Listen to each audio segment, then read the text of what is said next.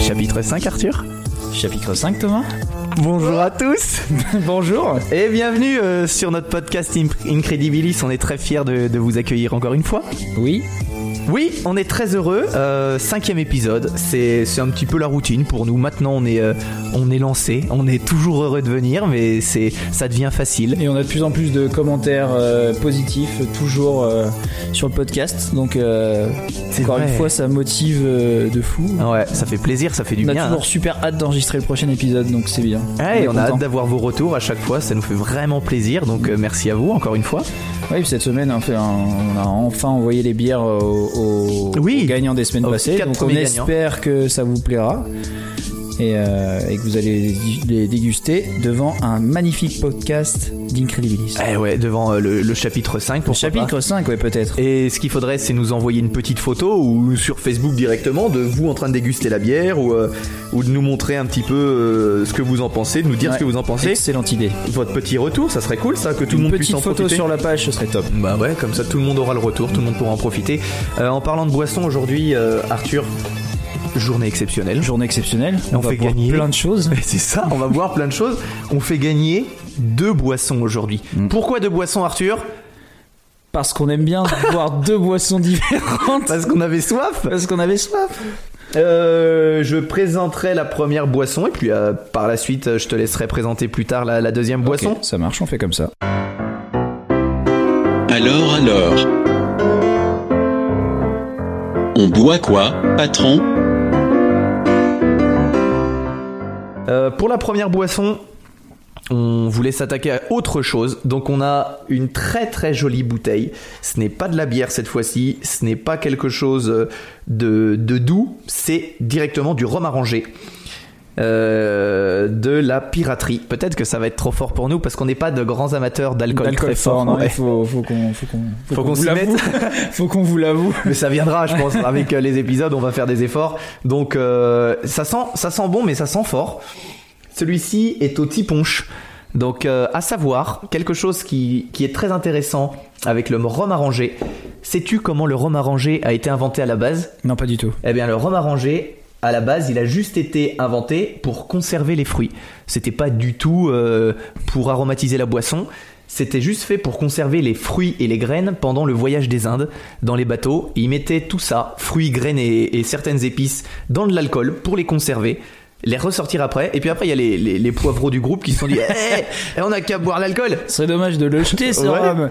Et voilà, donc. et par euh, contre, ils se sont pas dit que le fruit allait être imbibé d'alcool et que. Ouh, c'est fort.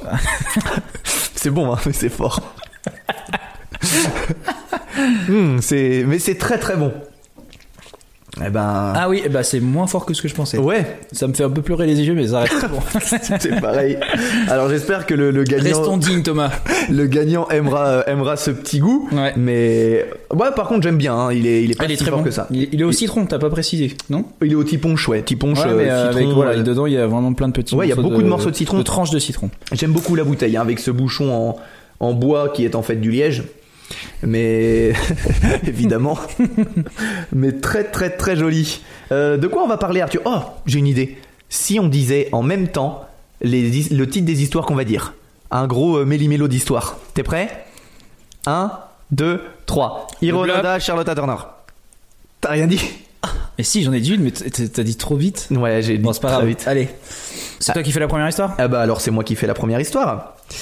Alors je suis prêt, je t'écoute. Euh, D'accord, Arthur. Ah, j'ai oublié de te préciser. Euh, As-tu vu, Arthur, qu'on était écouté maintenant un peu partout dans le monde?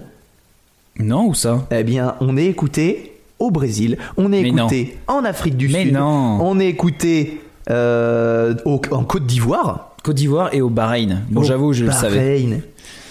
Étonnamment, on a, on a vraiment beaucoup d'auditeurs au Portugal. Oui, alors Mais ça, vraiment je- beaucoup, hein. Je ne comprends pas. Ah ben, moi, je suis connais super content. au Portugal, mais euh, non. C'est super, super cool. Bah ouais, le portugais c'est une langue que j'aime beaucoup. Ça n'apporte rien au podcast, mais euh, voilà. Euh, c'est tout pour moi. Euh, ben c'est parti pour ma première histoire alors. Je t'écoute. Je te vois venir Arthur. Je vais parler d'une histoire de guerre et tu vas me dire ouais encore une histoire de guerre, c'est nul, ça intéresse personne. Et je te réponds, ben, C'est exactement ce que j'aurais dit. c'est pas très gentil. Mais laisse-moi essayer de te bluffer. Dans le milieu de l'incroyable, car oui, il y a un milieu de l'incroyable, on est Mhm. d'accord, Arthur. On baigne dedans. Et, oui, cette histoire, c'est autant une référence que celle de Frank Selak. Ah oui. Oui, oui. Je vais vous parler d'un homme déterminé, un gars courageux et obstiné qui n'a pas renoncé alors que toute cette histoire n'aurait jamais dû se passer, si quelqu'un avait bien fait son travail. On a tous au moins une fois eu des oublis. Des petits oublis sans conséquence, mince, j'ai oublié d'acheter des bières, ou des plus gros oublis, mince, j'ai oublié d'acheter des bières et Arthur arrive. Ça nous est tous arri- arrivé. Ça me fait pleurer. On a aussi euh, le classique, j'ai oublié de faire du sport pendant 6 mois en oubliant également de ne pas manger un kilo de malteser par jour. Ça, euh, ça arrive à tout le monde. Un classique. Mais il arrive que nos oublis aient un impact sur la vie d'autrui. Léger ou carrément méchant. Eh bien, mon histoire parle de ce genre-là. Dans le monde de l'oubli, celui-ci c'est le boss final. Si vous n'êtes pas contre un grand cru de l'incroyable, sortez vos machettes, votre hamac, remplissez votre sac à dos d'une tonne d'obstination, bourrez le tout avec du patriotisme de première qualité et partons à la découverte d'Hiro Onoda.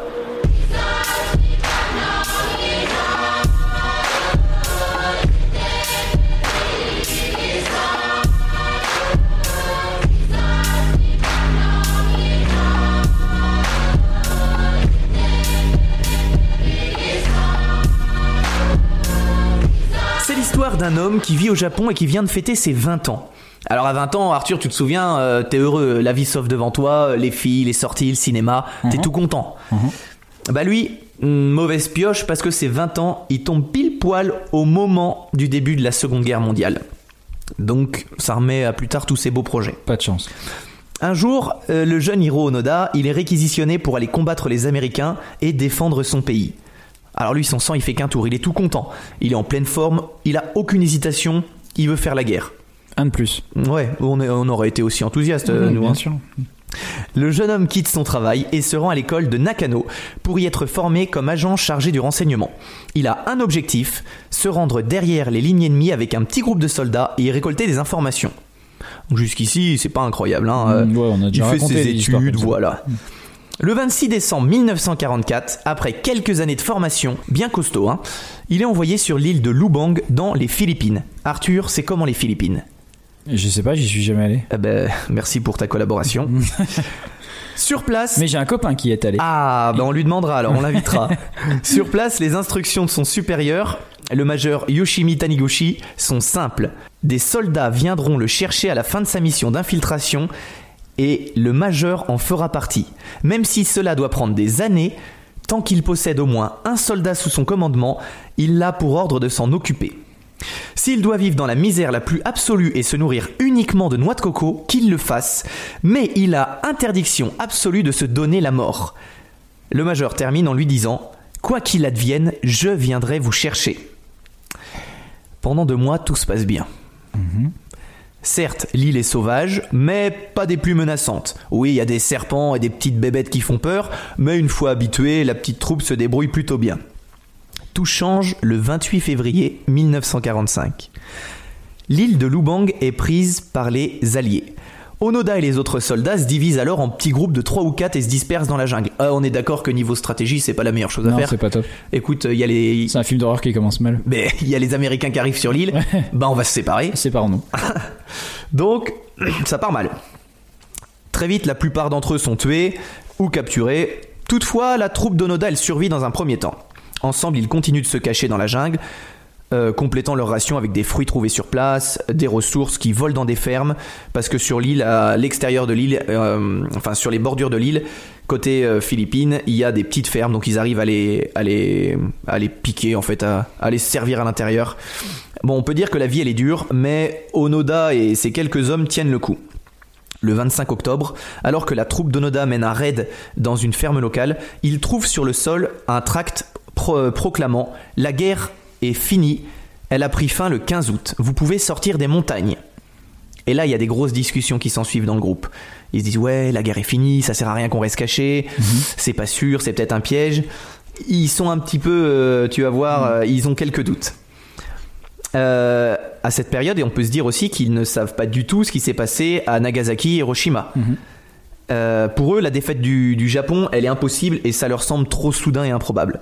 C'est pourquoi, lorsqu'un largage de tracts au-dessus de la jungle est redemandé, euh, les hommes d'Onoda retombent dessus et se disent non là c'est ça fait deux fois qu'on tombe sur des tracts c'est trop. Ils veulent vraiment nous tendre un piège. Ils veulent juste nous faire sortir de la jungle pour nous capturer plus facilement parce qu'ils savent que dans la jungle on est trop fort. Euh, pour eux le Japon c'est impossible qu'ils perdent des combats. Qu'ils perdent le combat en fait euh, et puis, Onoda dit à tout le monde quand le pays en sortira victorieux, comme promis, le major, euh, le major euh, Taniguchi viendra nous chercher et nous ramener directement dans notre beau pays. Donc d'autres tracts et des journaux, et puis des lettres des familles même, hein, sont largués au-dessus de la forêt, mais aucune réponse. Des officiels se rendent sur place, armés de mégaphones, pour inviter les soldats à rentrer au pays, et tentent de les ramener à la raison, et on est certain qu'ils les ont entendus parce qu'ils ont vraiment quadrillé toute la zone, ils ont fait en sorte que l'île sur laquelle ils sont euh, soit balayée par toutes les informations, mais non, aucun retour. Toujours la paranoïa de ces derniers qui les empêche de croire à la fin du combat. Cette histoire, elle serait jamais arrivée si dès le début, le major Taniguchi, il était venu chercher euh, Onoda. S'il était venu dès le début le chercher, ça se serait arrêté dès le début. Mais ça va continuer. Les Japonais oublient peu à peu que certains de leurs hommes sont encore sur cette petite île des Philippines. Les années passent. Un des hommes d'Onoda déserte la petite, la petite troupe et un autre est tué quelque temps après lors d'une bagarre. En octobre 72, soit 27 Oh là là. ans après, le dernier compagnon d'Onoda est tué lors d'un combat avec une patrouille des Philippines. Donc son corps il est rapatrié et l'identification de ce corps suppose au gouvernement qu'Onoda, pourtant déclaré mort des années avant, n'est pas du tout mort. Ils se disent peut-être que là il est encore vivant parce que son second vient d'être retrouvé. Donc là des recherches sont organisées, mais Onoda est juste trop performant, impossible de trouver. Alors on trouve des traces de qu'il a laissées, Mais lui, euh, mais lui impossible de le retrouver. Pourtant l'île n'est pas n'est pas des plus grandes. hein. Et du coup, euh, les Japonais engagent des, les meilleurs pisteurs pour le retrouver. Des battues sont organisées avec des chiens, mais rien. On n'arrive pas à tomber dessus. Jusqu'à un jour de 1974 où l'étudiant Nario Suzuki décide de voyager. Alors lui, lors de son séjour, il s'est fixé trois objectifs. Trouver Onoda, prendre en photo un panda et voir l'épouvantable homme des neiges. Ou l'abominable homme des neiges Non, l'abo- l'abominable, ouais.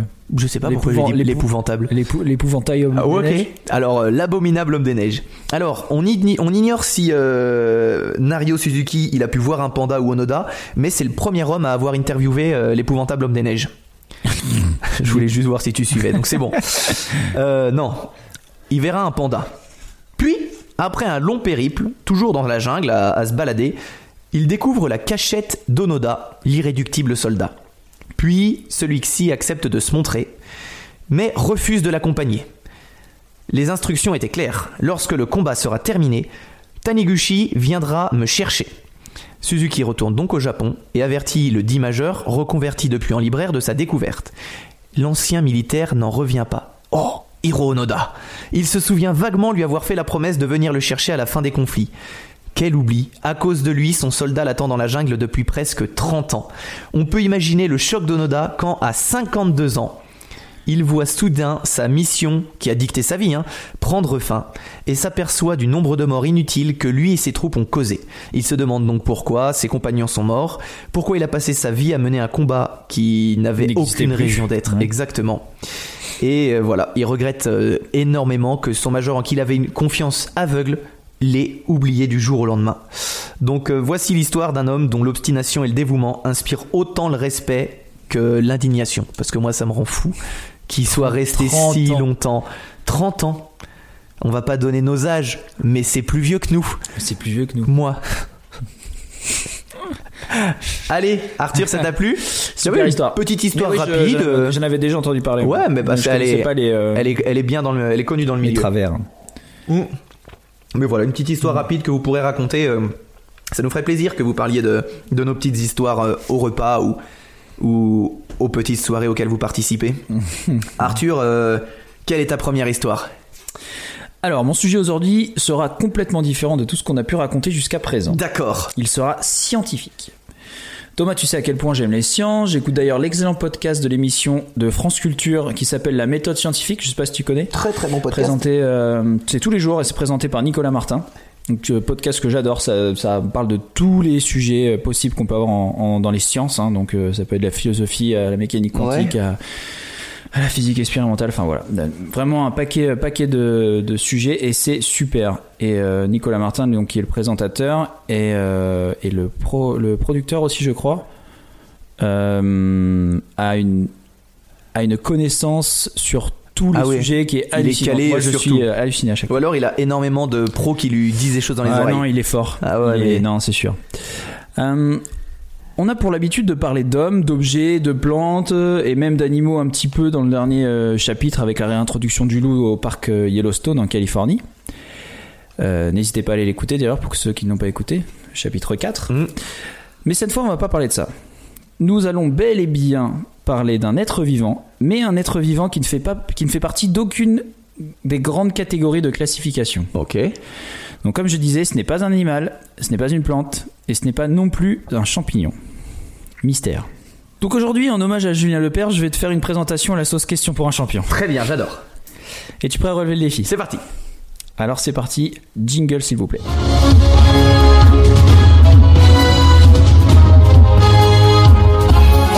De couleur jaune, bleu, rouge, blanc, je vis aux quatre coins du monde. Je redécouvre la planète de ma masse colorée et gluante depuis 500 millions d'années, tout en passant inaperçu pour la plupart des terriens. Je suis... Euh, le Sregre. Non, j'ai 221 Je sais plus comment sexes, se j'ai 221 sexes différents, mais je n'ai pas d'yeux, de bouche, d'oreille ou d'estomac. Malgré ça, je suis capable de manger, faire disparaître intégralement un champignon en une heure. Une idée? Euh, moi. Je continue. Je suis immortel et composé d'une seule cellule malgré ma taille pouvant aller jusqu'à 10 mètres carrés. Dépourvu de cerveau, je suis capable d'apprendre de mes expériences. Je dispose d'une mémoire externe qui me permet de me souvenir des endroits déjà explorés. Je vis en forêt sur plusieurs mètres carrés recouvrant les branches entières. On dit de moi que je suis un protiste car je possède d'innombrables noyaux. Mon nom scientifique est Physarum polycéphalum. Je suis, je suis Hmm, je n'ai pas le mot. le blob. Le blob. Je savais que c'était un truc débile. Évi- évident. Oh là là. Évident.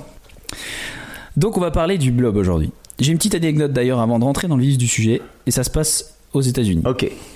Un jour au Texas, une dame trouve dans son jardin une énorme masse jaune de la texture d'une éponge. Elle a tout de suite pensé à un alien, évidemment. Donc euh, c'est pas voilà, ça, ça remonte, euh, je crois, dans les années euh, 70, quelque chose comme ça. Donc elle a tout de suite pensé à un alien. Les policiers sont appelés et paniqués, ils lui tirent dessus, sans aucun effet évidemment. Mais non. Mais si. Alors il lui tire dessus comme ça. Ouais. Ça m'étonne. Elle appelle les pompiers qui ont mis le feu au blob et le lendemain, surprise, l'alien en question avait doublé de taille. Ah oui, ça va vite. Et c'est bien et c'est d'ailleurs de là que vient l'appellation orni. Donc tu connais ovni, Ouais. objet volant non identifié. Et bien orni, ça veut dire donc tu t'en doutes, objet rampant non identifié. Ok. Et c'était simplement un blob. On savait pas ce que c'était. Et encore. je suis En tout cas, très heureux que tu m'en parles de ça. Ouais, hein. Parce que je, ça m'intéresse et je me suis pas du tout renseigné dessus. Eh ben c'est tant ça mieux. tombe bien. Alors évidemment, ça a donné lieu à un film d'horreur comme euh, Beware of the Blob avec Steve McQueen dedans. Mais non. Ouais. Ça, Tu le connais ce film, non? Non, Un mais film, ouais. Steve McQueen, oui. Ouais, et ben voilà, Beware of the Blob. Et il y en a d'autres, des films d'horreur avec, euh, avec des masses en fait qui, qui sont inspirées du blob. Alors le blob précisément c'est quoi? C'est un myxomycète, Ouais, d'accord. effectivement. Je vois. Mm. Ce qui veut vulgairement dire en grec un champignon gluant. Sauf que comme j'ai dit au début, ce n'est pas un champignon. Et si tu as suivi, tu sais aussi que ce n'est ni une plante ni un animal. En fait, c'est les trois à la fois. Il en existe 1000 espèces différentes et fonctionne un petit peu comme une chenille qui devient papillon Ok. en gros. Euh, on appelle ça l'effet d'ailleurs euh, Jekyll et Mr Hyde. Donc on a une masse gluante jaune le plus souvent, celle qu'on peut voir par chez nous, euh, elle est le plus souvent c'est les jaunes. Donc on a une masse gluante jaune le, que l'on trouve le plus souvent en sous-bois, donc pas spécialement jolie. C'est un jaune vif, Ah mais ouais. voilà, t'as l'impression que c'est une petite matière gluante, euh, ouais, un, un peu comme de la mousse de, de, de, de l'éponge, enfin c'est pas, c'est mais gluant. Et pendant cette période de reproduction, le blob, pendant sa période de reproduction, euh, le blob euh, forme des espèces de petits cocons, des petites sphères iridescentes, euh, qui sont en fait ses spores. Donc ça fait comme des petits œufs, mais tout brillant, nacré. Donc c'est pour ça qu'on dit que qu'on parle de l'effet Jekyll et Mr Hyde, parce qu'on passe d'une masse gluante et jaune à des très jolis petits cocons. Parlons maintenant de la reproduction. Je sais bien que tu es resté bloqué sur l'annonce des 221 sexes différents. Bah oui. Parce qu'on on est d'accord, on parle pas de 221 sexes. Je veux dire, il a pas 221 sexes masculins ou 221 sexes féminins. Il a 221 sortes de sexes. Ouais, mais Voilà. là, là, tu m'as. Ça va, ça va trop Ouais. loin. Alors oui, chez le blob, la reproduction n'est pas entre un mâle et une femelle, comme Mhm. pour la plupart des espèces. Avec ses 221 sexes différents, lui, il augmente ses chances de reproduction, tout simplement. D'accord. Techniquement, nous, tu vois, on a 50% de chances de se reproduire sur Terre. On est à peu près, euh, voilà, on est à peu près moitié-moitié.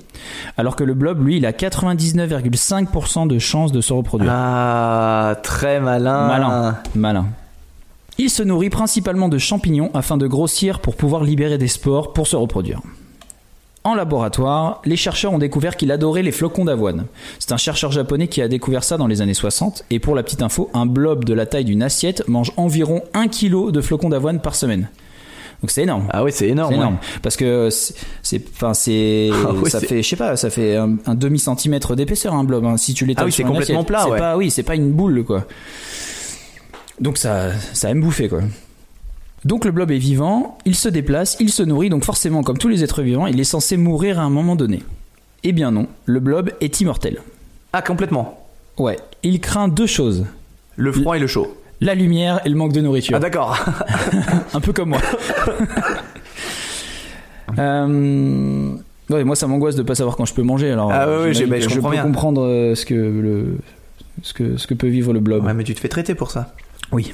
Donc s'il est menacé par trop de lumière ou par manque de nourriture, il va s'assécher complètement pour former un sclérote. Donc c'est une sorte de tu sais, ça ressemble un peu aux champignons qu'on voit coller aux arbres qui sont tout durs. Ouais. Tu vois C'est un peu cette matière-là, cette couleur-là. Il devient tout marron et tout sec. D'accord, comme l'amadou. Amadou et Mariam? Euh, exactement, les chanteurs, euh, ouais, c'est ça. Euh, et il peut rester donc dans cet état de sclérote pendant des années. Donc c'est-à-dire que s'il sent qu'il y a un souci pour lui, pour sa vie, il va se mettre dans, dans, dans cet état-là et il peut y rester des années pour survivre en fait, Cool. pour ne pas mourir. Non, mais là, je me dis, les... ils sont immortels. Il y en a partout. Ils se reproduisent à une vitesse incroyable. Ils ne craignent pas le feu. Mhm. Mais pourquoi on c'est pas eux qui sont qui sont les rois ici? Mais ce sont les rois, c'est juste que tu t'en rends pas compte. Hmm. On vit donc dans une illusion où c'est les blobs qui dominent tout. Exactement. Ah, tu m'as ouvert les yeux, merci Arthur. Aussi, si tu ne peux pas le tuer, forcément, tu te dis que tu peux le couper en morceaux et euh, voilà. Enfin, voilà, c'est toujours pareil. que c'est comme euh, euh, merde, comment elle s'appelle cette série ou avec les immortels? Highlander Highlander. Pareil, ils sont immortels sauf si tu leur coupes la tête. Tu Voilà. dis qu'avec le blob peut-être. Ouais, que- mais il a pas vraiment de tête lui. Non, mais il a quand même un corps, une masse, et tu dis qu'en le coupant en morceaux, peut-être que ça va l'affaiblir. Eh bien non. Tu peux le couper en morceaux, certes, mais il ne s'arrêtera pas seulement à ça, ce serait trop simple. Le blob, si tu le coupes en deux, il a un record de cicatrisation de 2 minutes. Donc tu vas le couper en deux, et ces deux morceaux vont se cicatriser, vont se remettre ensemble, cicatriser en 2 minutes, il est comme neuf. Ah, C'est c'est génial. Ouais. Mieux encore, si tu le coupes, si tu coupes deux petits morceaux de celui-ci, disons à l'opposé de l'un de l'autre, par exemple, et que tu les remets, euh, tu remets ces deux petits morceaux ensemble, ils vont former un nouveau blob Oh. Immortel. Mais euh, il est génial. Mais pourquoi il est pas chez les X-Men le, le blob? Ouais, je sais pas. Le il- blob X-Men, il serait je crois trop qu'il cool. parle pas assez. Ouais, où il passe mal à la caméra. Le jaune, ça va jamais euh, à l'écran. Pourtant, la tenue des X-Men, elle est jaune. Il serait si bien euh, dans une petite tenue en cuir. Maintenant, parlons d'un truc que j'ai trouvé remarquable son intelligence. Pour rappel, l'intelligence, c'est la capacité à résoudre des problèmes. Donc, je vais évidemment pas te dire qu'il est capable de résoudre une équation, une équation à double inconnue. Tu te doutes bien que non, parce qu'il n'a pas de cerveau, ni de système nerveux. Mais il est capable de résoudre des problèmes. Et je vais t'en citer plusieurs. Allez. Le premier problème est celui du labyrinthe. Audrey Dussutour, chercheuse au CNRS, et une équipe de chercheurs japonais ont déposé des petits bouts de blob dans un labyrinthe avec pour seul objectif de sortir de ce, d'un- de ce labyrinthe. Tous ces petits bouts ont fusionné ensemble, ont recouvert le labyrinthe et très vite ont réussi à trouver le chemin de la sortie. Et on voit très bien sur les images que ce n'est pas du tout du hasard. Ils tracent parfaitement la route jusqu'à la sortie. Mais euh, un trait, comme si tu avais fait un trait au feutre parfait. En une fois. Bah en fait, il a la technique. Sa technique, c'est il s'étale, il check, il va partout, et quand il trouve le, le chemin, c'est une, autre- Il autoroute. autoroute. Est-ce que tu sais s'il peut. Il se développe, mais il peut revenir? Parce que dans l'histoire du labyrinthe, si- s'il arrive à partir d'un côté puis à revenir, ou alors c'est juste un comme un champignon qui se développerait. Non, non, non, c'est pas. Il se développe pour sortir. Non, mais est-ce qu'il arrive à se développer, à à, Ah oui, ah, par contre oui. à grandir et à rapetissir. Il grandit, il s'étale en fait, Ah, entre voilà. guillemets. Il fait des sortes de petites veines un petit peu Ouais. partout. Il s'étale, il check un peu euh, tous les chemins du labyrinthe. Et quand il aura trouvé la bonne solution, Ah, il revient. euh, il revient, il se resserre et, tout le, tout, euh, toute la masse va prendre la- le même chemin. Le deuxième problème qui a été posé est sans doute le plus connu. Euh, T'as déjà peut-être entendu parler de ça, Thomas. C'est l'expérience du réseau ferroviaire de Tokyo. mhm. Ça te dit rien Non. Euh, même si tu connais pas le blob, c'est possible que tu en aies déjà entendu parler. Alors cette fois, cette équipe de chercheurs a recréé une petite carte miniature du Japon en prenant soin de placer à la place de chaque ville japonaise un flocon d'avoine. Le blob était placé sur Tokyo et l'expérience consistait à demander au blob de se déplacer de la manière la plus efficace possible pour rejoindre sa nourriture représentant ces villes autour de Tokyo. Il fonctionne toujours de la même manière. Il commence par croître jusqu'au flocon d'avoine. Donc, comme je te disais pour le labyrinthe, Ouais. il croît avec ses petites veines qu'on voit un peu partout. Une fois celui-ci touché, il forme une petite veine, donc comme je disais, qui va servir de passage pour les nutriments et continue sa route jusqu'à la prochaine ville. On a regardé le réseau formé par toutes ces petites veines et on l'a comparé au réseau ferroviaire du Japon. Et c'est le même. Réseau ferroviaire qui euh, qu'ils ont mis quand même plus de 50 ans à faire. Ouais. Et puis les Japonais, on, on sait euh, de, Ah, de on base qu'ils sont, sont, euh, efficaces. assez sérieux, hein.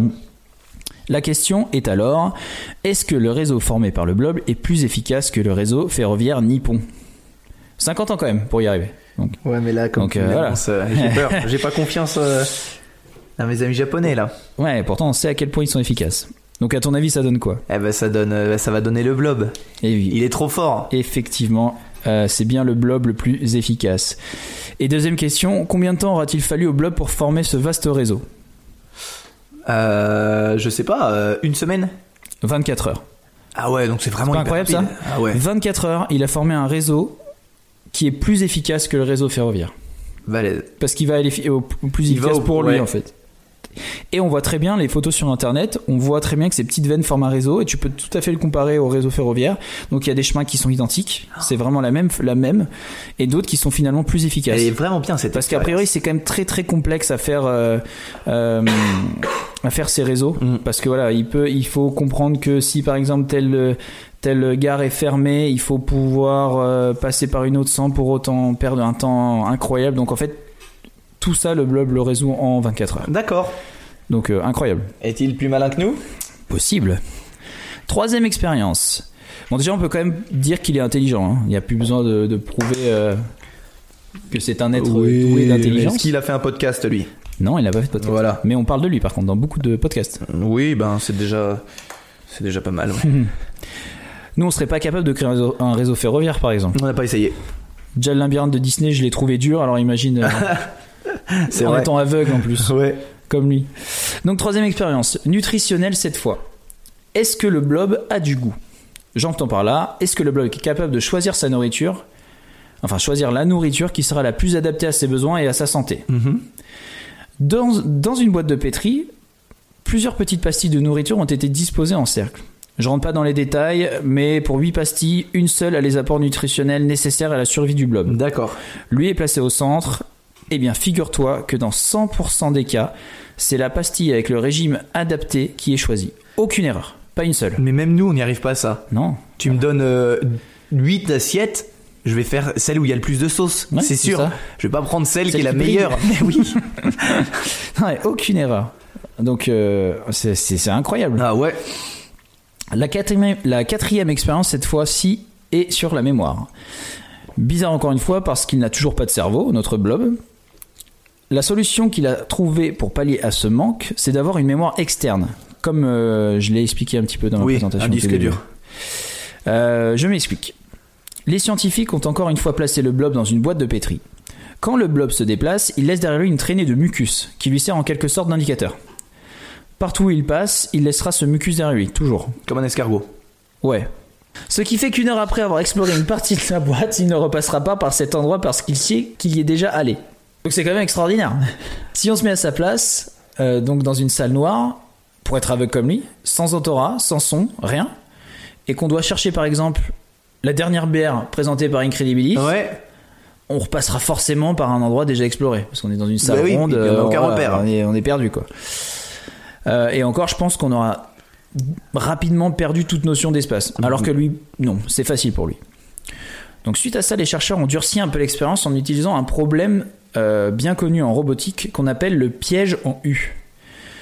Pour remettre à l'échelle, euh, parce que là ça se passe toujours dans une boîte de pétri, imagine euh, nous dans une pièce toujours noire, avec une lumière blanche en face qui indique la sortie. Ouais.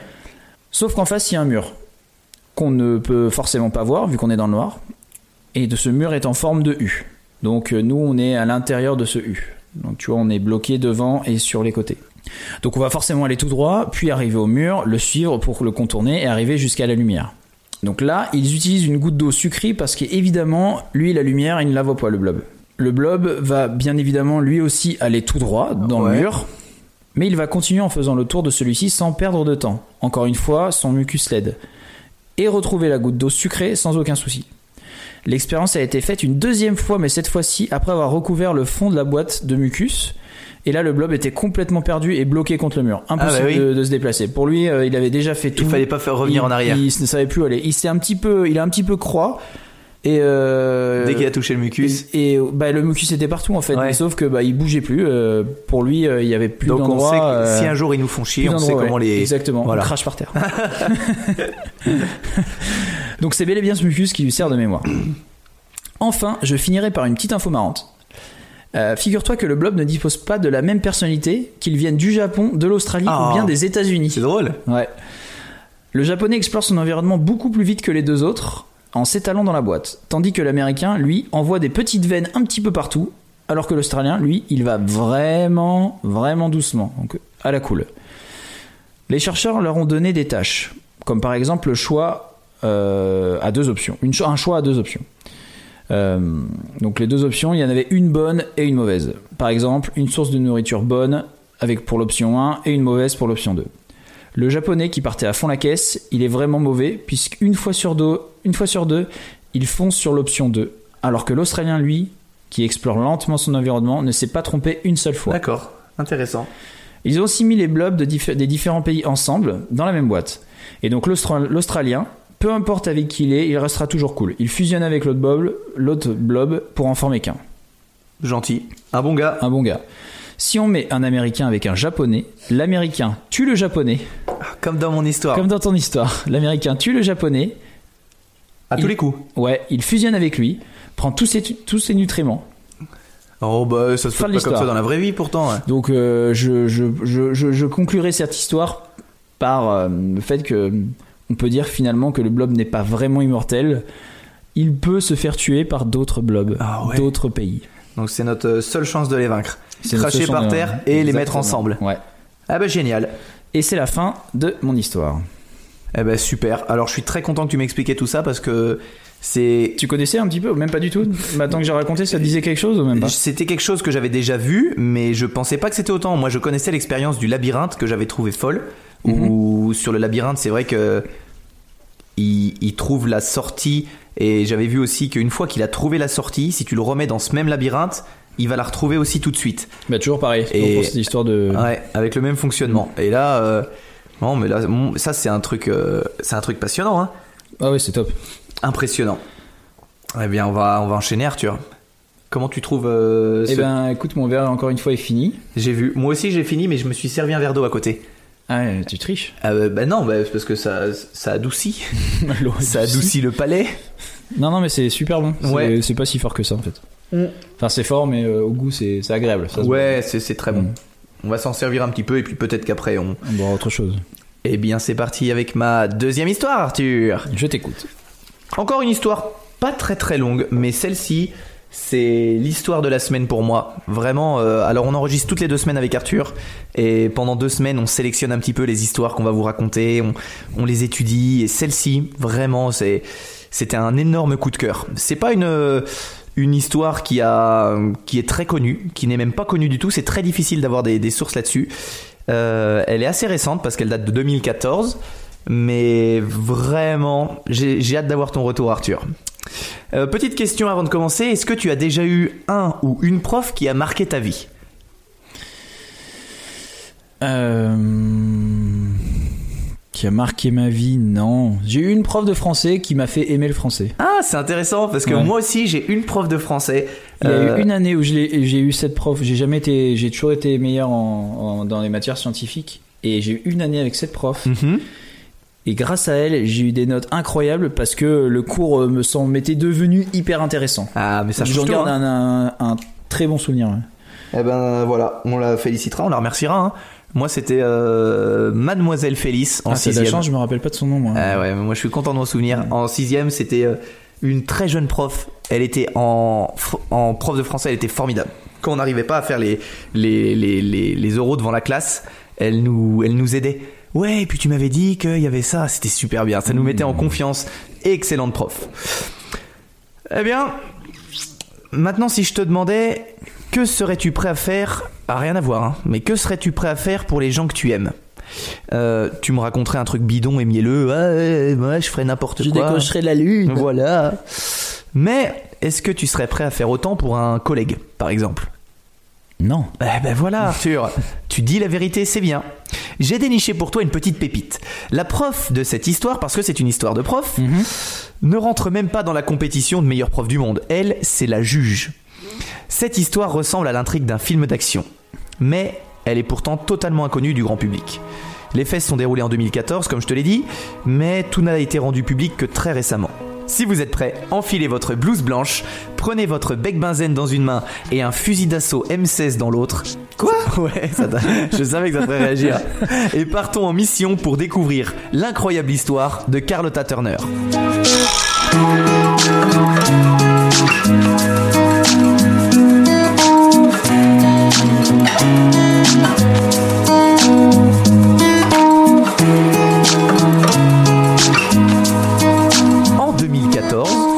Firas Juma travaille sur la. Attention, faut pas que je me trompe, parce que il y a le rhum qui, il y a le rhum qui me met pas là. Euh, il travaille sur la chromatographie en phase supercritique et la spectrométrie de masse des produits naturels. Hmm. J'ai besoin d'expliquer? Pas du tout. Bah non, c'est évident. Évident. Le tout sous la supervision de la chimiste analytique Carlotta Turner. Firas euh, Juma, c'est un Irakien. Il a quitté son pays avec sa femme et ses deux enfants il y a quelques années pour poursuivre ses études et faire une thèse en chimie. Le gars est pas euh, bête bête, euh, c'est plutôt un mec malin malin. Le- Il laisse derrière lui euh, au pays ses sœurs et ses parents. Tout se passe pour le mieux dans sa nouvelle vie et il a choisi la Suède. Euh, donc avec sa petite famille, il s'adapte parfaitement, même si le climat c'est pas pareil, on est d'accord. hein. Irak, Mhm. Suède, mais les mentalités non plus. Mais bon, ça se passe bien, ils sont contents. Avec le temps, euh, Firas il se lie d'amitié avec sa professeure, qui est aussi la directrice de l'école dans laquelle il travaille. Bon plan, hein. Ouais. Ta professeure, c'est ton amie et c'est ta directrice. Là, c'est bien. T'as tout gagné. Oui, on peut dire que Carlotta Turner est une femme simple, mais avec un fort caractère. C'est ce que tout le monde dit d'elle. Elle lui promet, même un jour, de tout faire pour qu'il réussisse sa thèse. Donc, euh, c'était son étudiant. Elle le regarde droit dans les yeux, elle dit Tant que t'es avec moi, je te lâcherai pas. Eh ben, c'est ce qui va compter. Ses travaux avancent bien et notre cher Firas est autant pris par ses recherches que dans l'organisation de son mariage qui est prévu à la fin du mois. Donc la vie est vraiment cool. La vie est cool. Ah ouais, la vie est belle. Et puis euh, c'est un bon gars, il travaille, tout se passe bien. D'ailleurs, sa petite famille, elle vient de repartir dans son village natal à Dohuk, dans le nord de l'Irak. Et Firas, il les appelle tous les jours pour savoir comment ça se passe, euh, savoir quelles sont les nouvelles et si tout le monde va bien. Un jour, alors qu'il est dans le laboratoire avec Carlotta en train de travailler, euh, ils sont en plein dans leur recherche, il reçoit un coup de téléphone de sa femme. Euh, à cette heure-ci, elle n'est pas censée l'appeler. Il décroche, parce que sinon il n'aurait pas répondu. Et là, elle lui annonce une catastrophe. Elle lui dit que Daesh vient d'attaquer le village voisin, tuant tous les hommes du village et les enfants, et kidnappant toutes les femmes. Et là, c'est la catastrophe. Il s'effondre complètement. Ah, c'est horrible. Eh ouais. Donc euh, il sait pas du tout quoi faire. Il est à l'autre bout du monde. Enfin, pas vraiment, mais Oui, non, on a bien il est en ouais. Suède. Et sa femme et ses enfants sont à quelques kilomètres de d'hommes armés qui, qui vont attaquer le prochain village. C'est Mhm. vraiment le prochain village. Et il quitte la salle sans rien dire à personne. Il part en courant. Et il va à la maison, il prend ses affaires et il décide de prendre le premier avion. Donc il a même pas le temps d'expliquer quoi que ce soit à sa professeure Carlotta. Il, il part. Mais elle, elle voit qu'il se passe quelque chose parce qu'il est complètement effondré. Euh, la région natale de Juma, c'est principalement des Yazidis. C'est un groupe euh, ethno-religieux qui est particulièrement persécuté par Daesh. parce que soi-disant euh, les Yazidis ils prient le diable, ce qui est complètement faux, mais c'est l'argument de Daesh pour les pour les exterminer. Euh, donc c'est un motif euh, suffisant apparemment. hein. Euh, en une semaine, à cette période-là, hein, ils forcent 50 000 Yazidis à fuir leur village, semant la mort et le chaos. Donc fuir leur village, c'est en exterminant la majeure partie. Ouais, Euh, ceux qui arrivent à fuiter. euh, Voilà, fuite exactement. Et et je te voilà, les, les hommes et les enfants, c'est mort sur le coup. Les femmes, elles- ils s'en servent d'esclaves. Donc c'est vraiment quelque chose d'horrible. Et ça s'est passé en 2014. hein. Mhm. Euh, Carlotta Turner, elle est inquiète pour son élève et elle ne comprend pas pourquoi il est parti si vite sans rien sans- lui sans expliquer. de nouvelles, ouais. Voilà. Mm. Mais euh, tu te souviens à cette époque, on entendait tous les jours aux infos parler de l'Irak et de ce qui s'y passait. Ouais, c'est vrai. Ben là, elle, c'est pareil. Elle regarde les infos, elle voit ce qui s'y passe et elle déclare J'ai suivi les nouvelles et je me suis vraiment inquiété. Je pensais tout le temps à lui. Et là, notre homme, il se lance euh, dans un périple risqué, même très risqué, pour rejoindre sa famille. Parce que lui, il prend l'avion, il atterrit, mais après, il faut qu'il se rende jusqu'à son village Oui, natal. J'imagine qu'il n'y a pas un taxi qui va l'emmener jusqu'à son village. Exactement, t'as tout compris. Donc il doit contourner les nombreux barrages de Daesh et il doit parcourir une distance colossale sans savoir, parce qu'à ce moment-là il peut plus utiliser son téléphone, euh, sans savoir si sa famille elle est toujours vivante. Hmm. Donc euh, cette période ça doit être un, Oh, un- le stress. un euh, énorme stress. T'as tes enfants avec ta poser un femme, milliard de questions. puis tu te dis mais qu'est-ce qu'ils vont faire euh, s'il y a 500 soldats armés Donc c'est pas gay. Il parvient tout de même après plusieurs jours à rejoindre son village et à retrouver par chance sa famille. Ça, c'est vraiment le truc positif. Tu te dis, bien joué, grand.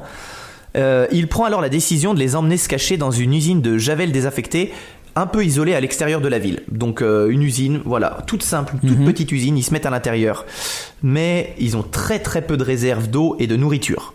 Et puis, il fait 45 degrés. Donc euh, ça les protège de la chaleur, mais c'est minuscule. Il y a des enfants en bas âge, parce qu'il a quand même deux enfants, dont un qui est jeune, hein, qui font du bruit, il faut pas qu'ils pleurent. Et euh, bonne ou mauvaise nouvelle, la famille de Juma, ses parents et ses sœurs, le rejoignent, parce qu'il arrive à les retrouver et à les ramener. Donc c'est une bonne nouvelle, mais la mauvaise nouvelle, c'est que les réserves vont encore plus vite descendre. Et qu'il y a plus de monde et plus Et de chances voilà, de découvert. exactement. Donc ça met encore plus sa petite famille en risque. Euh, là, ça commence à être très stressant parce que les troupes de Daesh, elles vont être de plus en plus proches. Puis il y a un autre truc stressant, c'est qu'il y a des coups de feu qui sont entendus toute la journée. Tout au long des journées, il y a des coups de feu plus ou moins loin. Euh, et parfois même très proches. Euh, à ce stade, je n'avais aucun espoir. J'étais désespéré, déclare Juma. Il a fait une interview à une, euh, une télé suédoise et c'est très intéressant. Il y a même un reportage, j'en parlerai à la fin. Il envoie à ce moment-là un texto à Carlotta Turner expliquant sa situation. Il lui dit Si je ne suis pas revenu dans deux semaines, vous pouvez considérer que je ne terminerai pas ma thèse. C'est tout. Ouais. Elle reçoit ce message, elle fait Ouh là, il y a quelque chose. C'est qui c'est. Puis plus tard, dans un second message, il lui explique brièvement la situation. Et il lui explique, euh, voilà, Daesh est intervenu, euh, ils sont vraiment dans le village d'à côté, à 5 km, ils vont arriver sur notre village, voilà. Mais par message. Et là, Carlotta, avec son gros caractère, elle est furieuse. Elle dira plus tard, il avait l'air si triste, mais ce qui m'a énervé, c'est qu'on aurait dit qu'il avait déjà abandonné. Pour moi, ce qui se passait était totalement inacceptable. J'étais tellement en colère contre Daesh. Comment avait-il trouvé une place si importante dans notre monde, risquant de tuer ainsi mon étudiant et sa famille Donc elle a un petit caractère pour une petite femme. Ah, puis euh, elle le prend personnellement. quoi. elle le prend personnellement. Et ça, c'est génial. C'est son combat à elle maintenant.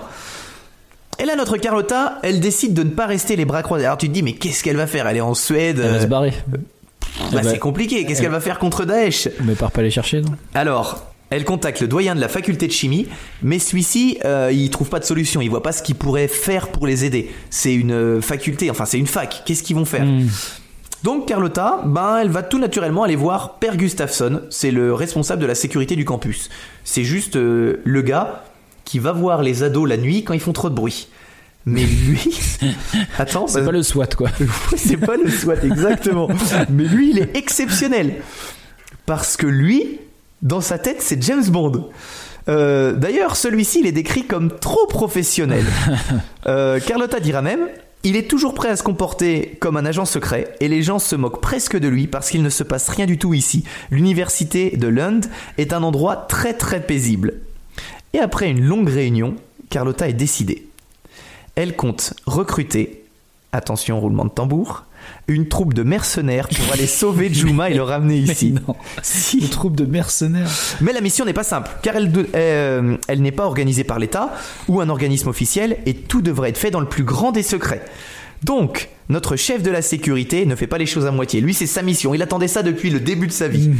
En quelques jours, il arrive à engager six hommes volontaires, armés et entraînés pour partir en Irak. L'organisation, elle est pratiquement militaire. C'était que des agents de sécurité ou... Ben, je sais pas. En fait, c'est, c'est, on n'a pas l'identité des six, mais c'est probablement des anciens militaires ou des mercenaires. Je me suis renseigné d'ailleurs sur les mercenaires. Euh, c'est quelque chose de pratiquement officiel. Je voyais, Ah ouais, il y a des sites de, tu peux aller sur internet, il y a des sites de mercenaires qui te proposent des missions, Leur service. Ah ouais. des services, voilà. Et euh, je regardais par exemple un site pour partir au Moyen-Orient, c'était 25 000 euros. Ah oui, donc Sur- non. Mais sur la première page Google, quoi. Tu tapes, euh, ouais. voilà. Donc euh, Le c'était- bon coin du mercenaire. c'est impressionnant. Je pensais pas que ça existait, que c'était aussi euh, libre. Mais moi non plus. Mais, mais voilà. Donc, arrivés en Irak, euh, ces hommes armés et vêtus de gilets pare-balles ont pour mission de retrouver Juma et de le rapatrier en évitant tout échange de coups de feu. S'il y a, y a besoin, ils, ils le feront, mais Mhm. le but c'est qu'il y en ait le moins possible.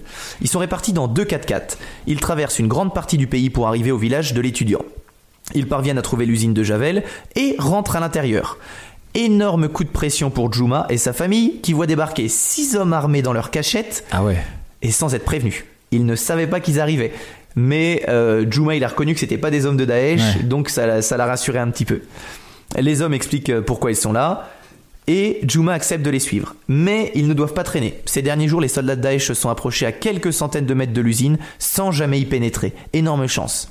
Malheureusement, l'ordre de mission est de ramener Juma, sa femme et ses deux enfants, mais en aucun- cas de protéger toute la famille les hommes embauchés par Carlotta, ils ont une seule mission et ils vont pas perdre du temps ou essayer de protéger la C'est famille. Juma, femme et enfant. quoi. Exactement, ils vont pas aller plus que ça. Donc euh, Juma, il est tiraillé entre mettre en sécurité ses enfants et sa femme ou rester avec ses parents et ses sœurs. Il sait très bien qu'en partant, il les condamne pratiquement. Et impossible pour les soldats de repartir sans lui. Ils sont venus jusqu'ici et puis leur mission, c'est de le ramener. À contre-coeur, Juma, sa femme et ses deux enfants monteront dans le 4x4, laissant derrière eux toute la famille. Mais la mission n'est pas terminée. Les mercenaires leur apprennent que Daesh gagne du terrain et verrouille à présent une grande partie des frontières. Ils devront passer par les montagnes et ces minuscules routes pour espérer passer inaperçus. Tomber sur une patrouille signerait leur arrêt de mort. Des mercenaires étrangers aidant un groupe de Yazidis à quitter le pays, c'est foutu pour eux. Après de longues heures de route, ils arrivent enfin à un petit aéroport, puis direction la Turquie, pour ensuite rejoindre la Suède. Après son retour, Juma n'est plus le même, et il lui faudra beaucoup de temps pour retrouver son sourire et l'envie d'étudier. Mais aujourd'hui tout va bien, ça c'est la bonne nouvelle. Juma a maintenant terminé sa thèse et a déjà publié 5 articles. Il travaille actuellement pour une société pharmaceutique et a obtenu le droit de résider de façon permanente en Suède. Impossible par contre pour lui d'aller voir sa famille en Irak pour le moment. Alors oui, on a surtout parlé de Juma et son incroyable sauvetage, mais tout a été possible grâce à Carlotta et sa détermination d'aller sauver son élève. Et puis, cette prof, Carlotta, c'était pas son seul fait d'armes en fait. Euh, lors d'une conférence, elle est C'est un- une habituée. c'est une habituée de, de- de ce genre de choses. Euh, Il y avait des, des étudiants qui se moquaient un petit peu d'une soudanaise qui était euh, voilée Mhm. et elle a été un peu prise à partie euh, par les étudiants. Et en pleine conférence, Carlotta elle a fait arrêter la conférence pour intervenir parce qu'elle voyait bien le petit jeu des autres. Pour intervenir, ridiculiser les étudiants qui se moquaient de la, la soudanaise, la réfugiée soudanaise, et reprendre la conférence ensuite. Donc elle a quand même un, un- Badass. elle a quand même un sacré cran. Ah ouais. Donc voilà, c'était l'histoire de Carlotta Turner et son incroyable soutien à ses étudiants. Excellent. C'est fou. Ouais. Mais euh, ouais, donc j'ai une question. Euh, la famille, du coup, il est reparti sans sa famille? Et elle est repartie sans sa famille. Et, Et, sa, on, et sa famille a survécu alors? Mais on sait pas si sa famille a survécu. Ah, on sait pas. En fait, pour tout dire, c'est très très difficile de trouver des, Des sources infos, dessus. Euh, c'est une histoire qui est sortie il y a, il y a vraiment pas longtemps et euh, on sait pas s'il y a eu des, des échanges de coups de feu. En fait, la mission en elle-même, c'est que les dires de Juma qu'on a, mais impossible d'avoir le retour des mercenaires. On peut Oui, pas savoir si sa famille ça va bien. euh, donc voilà, on espère que la famille va bien. Mais le côté incroyable, c'est voilà, c'est ce qui s'est passé autour de cet étudiant et de son rapatriement. Ah ouais, grâce à cette prof. Enfin, du coup, en fait, c'est ça, ça, sa directrice de thèse en fait. Ouais. Qui, euh, Alors elle lui a, elle lui a complètement sauvé la vie, hein, parce que c'est un, Ouais. village. Euh, euh, Dohuk, c'est un village qui a quand même été. euh, après Daesh est arrivé dans ce village, donc on sait pas ce qui s'est passé pour la famille, mais il est Hmm. fort possible que pour Juma, euh, il n'aurait pas survécu à, à Ouais, ce, ce terrible passage. Oui, il y a des chances qu'il soit passé dans l'usine quoi. Euh, ouais. Juste après. ouais. Exactement. Ils arrivent dans l'usine et puis voilà, pas de cadeau. Donc euh, félicitations à cette professeure et Une superbe histoire. ouais, Ouais. bah, j'ai j'ai beaucoup aimé cette histoire. C'était vraiment cool. Et J'avais hâte de, de- de te la raconter, Arthur. Est-ce que on goûterait pas Et si j'ai quelque chose pour toi Alors, alors. On boit quoi, patron?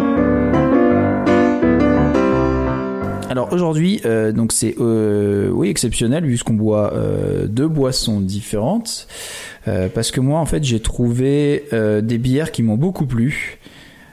C'est une double IPA, donc original double vanilla ice cream, I- double IPA. Donc euh, une bière à la crème glacée, goût crème glacée. Hmm, Qu'est-ce qu'elle va être bonne celle-là? Ouais, une bière euh, ultra gourmande. Donc elle est bracelée, elle est brassée par euh, Buxton en collaboration avec le brasseur Domnipoyo. Ok. Je sais pas si tu connais. Non, pas du tout. Euh, voilà, bière à 8 degrés. Euh, la bouteille est sympa. C'est une petite glace, euh, une glace, une glace à l'italienne, on va dire. série- caca, ouais. qui ressemble au emoji caca, ouais. Faut, faut quand même le dire. Ouais. Mais la bouteille est magnifique. C'est La la- bouteille est toute simple. La bouteille Ouais. est toute simple marron avec le, le petit, la petite sérigraphie de donc la, de la glace. En fait, il y a que la glace, pas le cornet, avec quatre petits pieds en dessous, quatre petites jambes. Donc, euh, Ah, on la mettra sur Facebook, faudrait que vous la cette plutôt, est plutôt sympa. Ouais. Euh, donc l'ajout de lactose au malt d'orge en fait d'avoine et de blé vont rendre cette bière onctueuse, lisse et épaisse, faisant en sorte que ce soit euh, un velouté en fait, Ah. donc presque similaire à une glace fondue. J'ai hâte de la goûter. Et sous sa robe jaune brumeuse et sa fine mousse blanche se cachent des arômes de céréales, de vanille et de fruits. Qu'est-ce qu'elle est euh, trouble. Ouais. Qu'est-ce qu'elle est Elle opaque. trouble, hein. On va la servir en verre. Hein. Ah oui, donc une fois en verre, c'est pas du tout la même chose. Faut les garder ces bouteilles. Ah ouais, elle est, elle est complètement opaque. On dirait de la cervoise euh, artisanale. Ouais, elle est complètement opaque, ouais. Couleur miel en fait. Exactement, couleur miel. On Ouais. dirait du miel euh, très très liquide. Allez, on va goûter. Bah elle est super bonne. Bah, elle est excellente. Mais du coup, quand t'as dit le mot onctueux, c'est exactement ce que je retrouve. Ouais, J'ai l'impression peu- de boire du lait qui sorte- pétillant. Une sorte d'épaisseur. euh, Hmm. Qu'est-ce qu'elle est bonne? Bon par contre ça goûte pas vraiment euh, la glace à la vanille. Hein.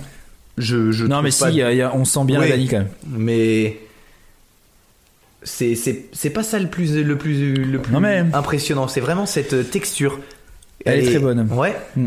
elle est très douce Mm. et elle fait 8 degrés pourtant hein. 8 degrés, ouais. Ouais. ouais. très bon choix Arthur Mais oui, mais j'en suis, j'en suis ravi. Bon, allez, on va passer à la rubrique toujours plus. allez c'est parti Ah non Ah ça c'est trop. Mais non Mais toujours plus. Toujours plus.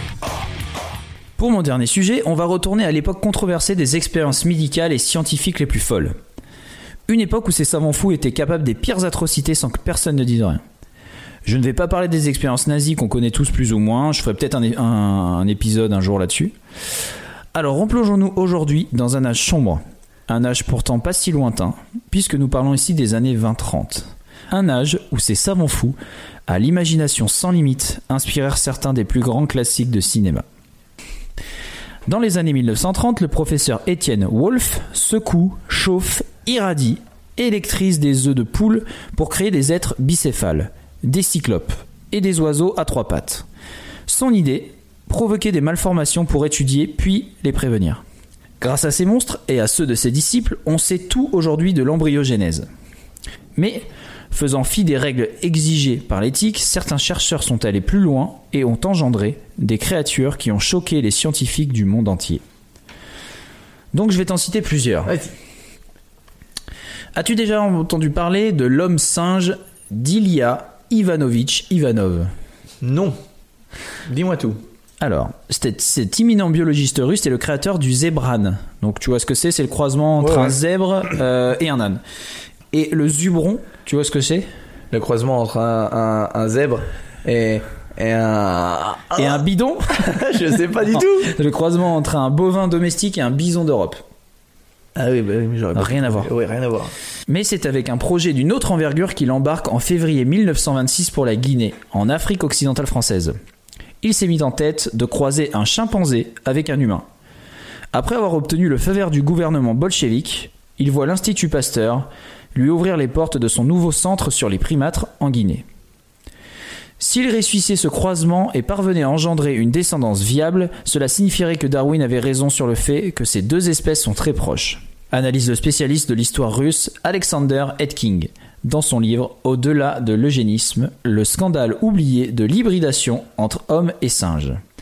Mais l'expérience tourne court sur les trois guenons inséminés avec du sperme humain, aucune n'enfantera. Ah, c'est rassurant.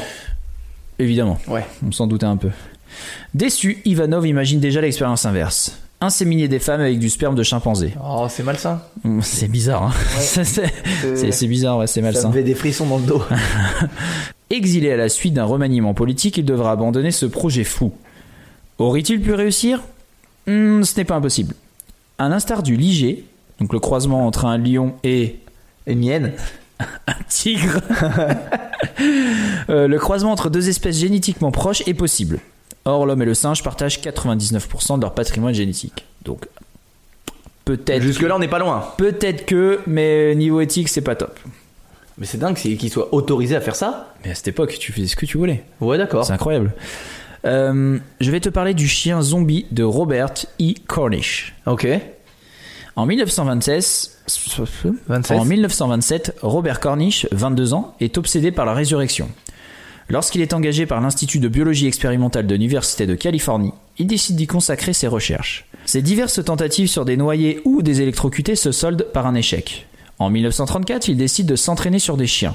Il les asphyxie, puis tente de les réanimer à l'aide d'injections d'adrénaline, de bouche à truffe et de manœuvres de basculage. De bouche, bouche à truffe, oui. Ouais, j'espérais que tu reviennes là-dessus. De bouche à De truc. bouche à truffe. Oui, ça se fait sur Ah les oui. de bouche à truffe. C'est vrai. Et donc de méthode euh, de manœuvre de basculage.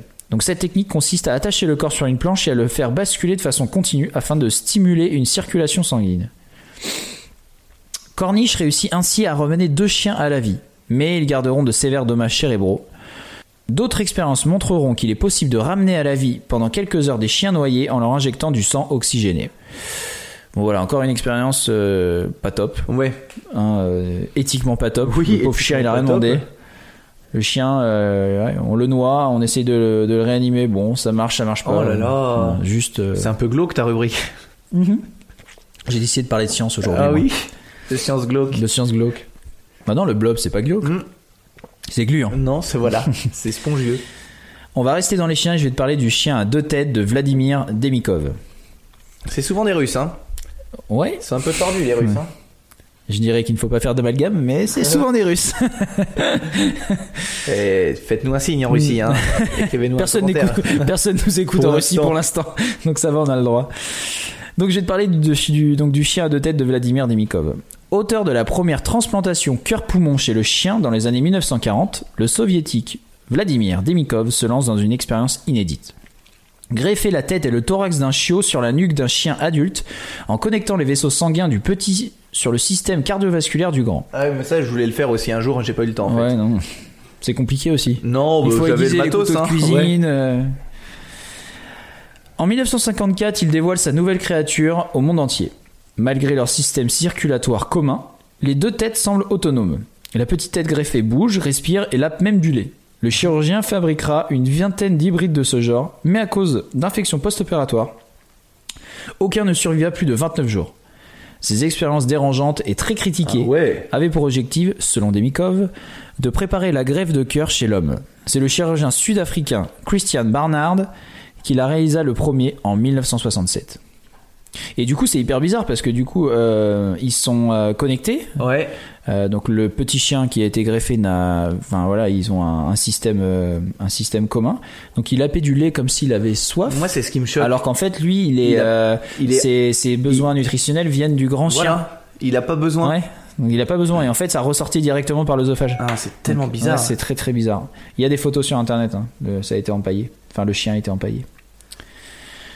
Maintenant je vais te parler de la tête volante de Sergei Brukonenko. Oh, non, ce n'est pas un russe. La tête volante La tête volante de Sergei Brukonenko. Ouais, ça commence bien comme histoire. Bon, c'est le titre. Hmm. À la fin des années 1920, dans son laboratoire moscovite, le docteur Sergei Brukonenko met au point une machine diabolique, l'autogector. À l'aide d'une- On dirait le patator. Fabrique ton patator en 3 heures. À l'aide d'une pompe extracorporelle simulant le système cardiaque et respiratoire et permettant d'oxygéner le sang, il se fait fort de garder en vie pendant plusieurs heures une tête de chien détachée de son corps. En 1928, il réalisa l'expérience devant une assemblée de scientifiques. Sur le film, on peut voir la tête réagir à différents stimuli. Oh. Hyper bizarre, ouais. Hy- Hyper dégueulasse. Euh, elle tressaillit sous l'effet des bruits violents, ses pupilles se contractent à la lumière, elle lèche même du jus de citron versé sur ses lèvres. Oh. Et elle avala même un morceau de fromage qui, euh, forcément, est ressorti intact de l'autre côté, bah, Mais parce qu'il n'y a qu'une tête. Hein Oh, mais c'est horrible ce que tu me racontes, Arthur. ah ouais, c'est horrible. C'est pas du tout euh, Incredibilis, Ouais, euh, bon enfant. euh, bah, c'est incroyable quand même. prenez du bon temps. Ça reste incroyable. C'est très incroyable. Ouais. Alors, trucage ou pas, la séquence ne montre pas les raccordements artériels et veineux entre la tête de l'animal et la machinerie. Bon, Ah, là, sur la vidéo, on sait pas, mais euh, on voit la tête et on est triste pour le, on est triste pour le petit chien. J'ai une dernière petite histoire et ce ne sera pas un russe cette fois-ci. Ah, Je vais te parler de Giovanni Aldini, l'italien. dit le réanimateur. Giovanni Aldini était le neveu de Luigi Galvani, donc euh, on en a parlé, je te rappelle. Ouais. Tout premier épisode, Oui, oui. tu te rappelles Dans quel fait. sujet, Thomas? Mais bien sûr, euh, Quand on les, a parlé euh, de- les, les pattes. Pas de Galvani. C'est ça non, pendant la pile de Bagdad, voyons. Mais bien sûr, mais Oh oui, là mais là là là là. c'était évident. Euh, donc c'est un médecin italien qui découvrit en 1780 qu'en électrocutant une grenouille morte, il pouvait faire bouger ses membres. Certains scientifiques de l'époque pensèrent alors que Galvani avait trouvé le secret de la vie, la vie éternelle. Mhm. Comme il voulait aller plus loin que son oncle, Giovanni Aldini décida, lui, de ranimer des cadavres humains. Frankenstein. Frankenstein, on y pense tout de suite. Il s'en fit une spécialité et parcourut l'Europe dans une tournée de sciences spectacle où il terrifiait l'assistance en électrocutant des morts. Glauque? Ouais, si, C'est glauque, ça hein reste encore, glauque. on reste dans le glauque. Allez. Ouais, on y est toujours. Sa plus célèbre démonstration eut lieu à Londres en 1803. Donc euh, là, oui, pour cette euh, histoire, on n'est plus dans les années 20-30. hein. D'accord. On est, tu, tu l'auras compris, Oui. évidemment. Donc devant les membres du Collège royal de chirurgie, Aldini disposait du corps de George Foster, un homme de 26 ans exécuté pour avoir tué femme et enfants. Lorsque le visage de ce dernier fut traversé par le courant, ses yeux et sa bouche s'ouvrirent dans un rictus macabre qui glaça le sang de l'assemblée. Mais le clou du spectacle eut lieu lorsque Aldini brancha un câble à l'oreille de son cobaye et un autre directement À son prépuce. dans le rectum du malheureux. Ah mince. Le corps de Forster se lança dans une gigue insoutenable, distribuant coups de poing et coups de pied désarticulés. Salut à tous, c'est Thomas pendant le montage. Dans la phrase précédente, Arthur dit gig à la place de gig. Il m'a demandé de faire le petit correctif. Allez, bonne fin d'écoute.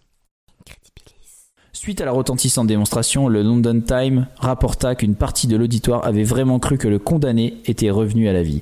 Donc euh, Frankenstein complètement en Voilà. fait. Ouais. Et c'était, ils étaient tordus à l'époque. Hein. Voilà, complètement tordu.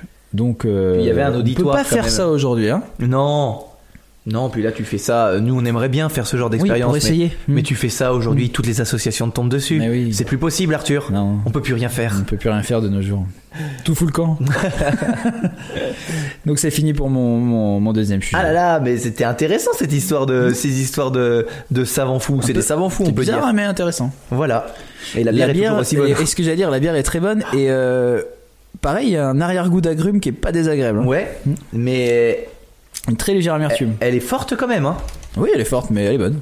Elle est moins forte que le, que le rhum, hein. Ouais, mais une fois que t'as bu le rhum, tu peux tout boire. c'est vrai. Eh ben, super Arthur. Serait-ce à moi? Mais oui. Alors c'est parti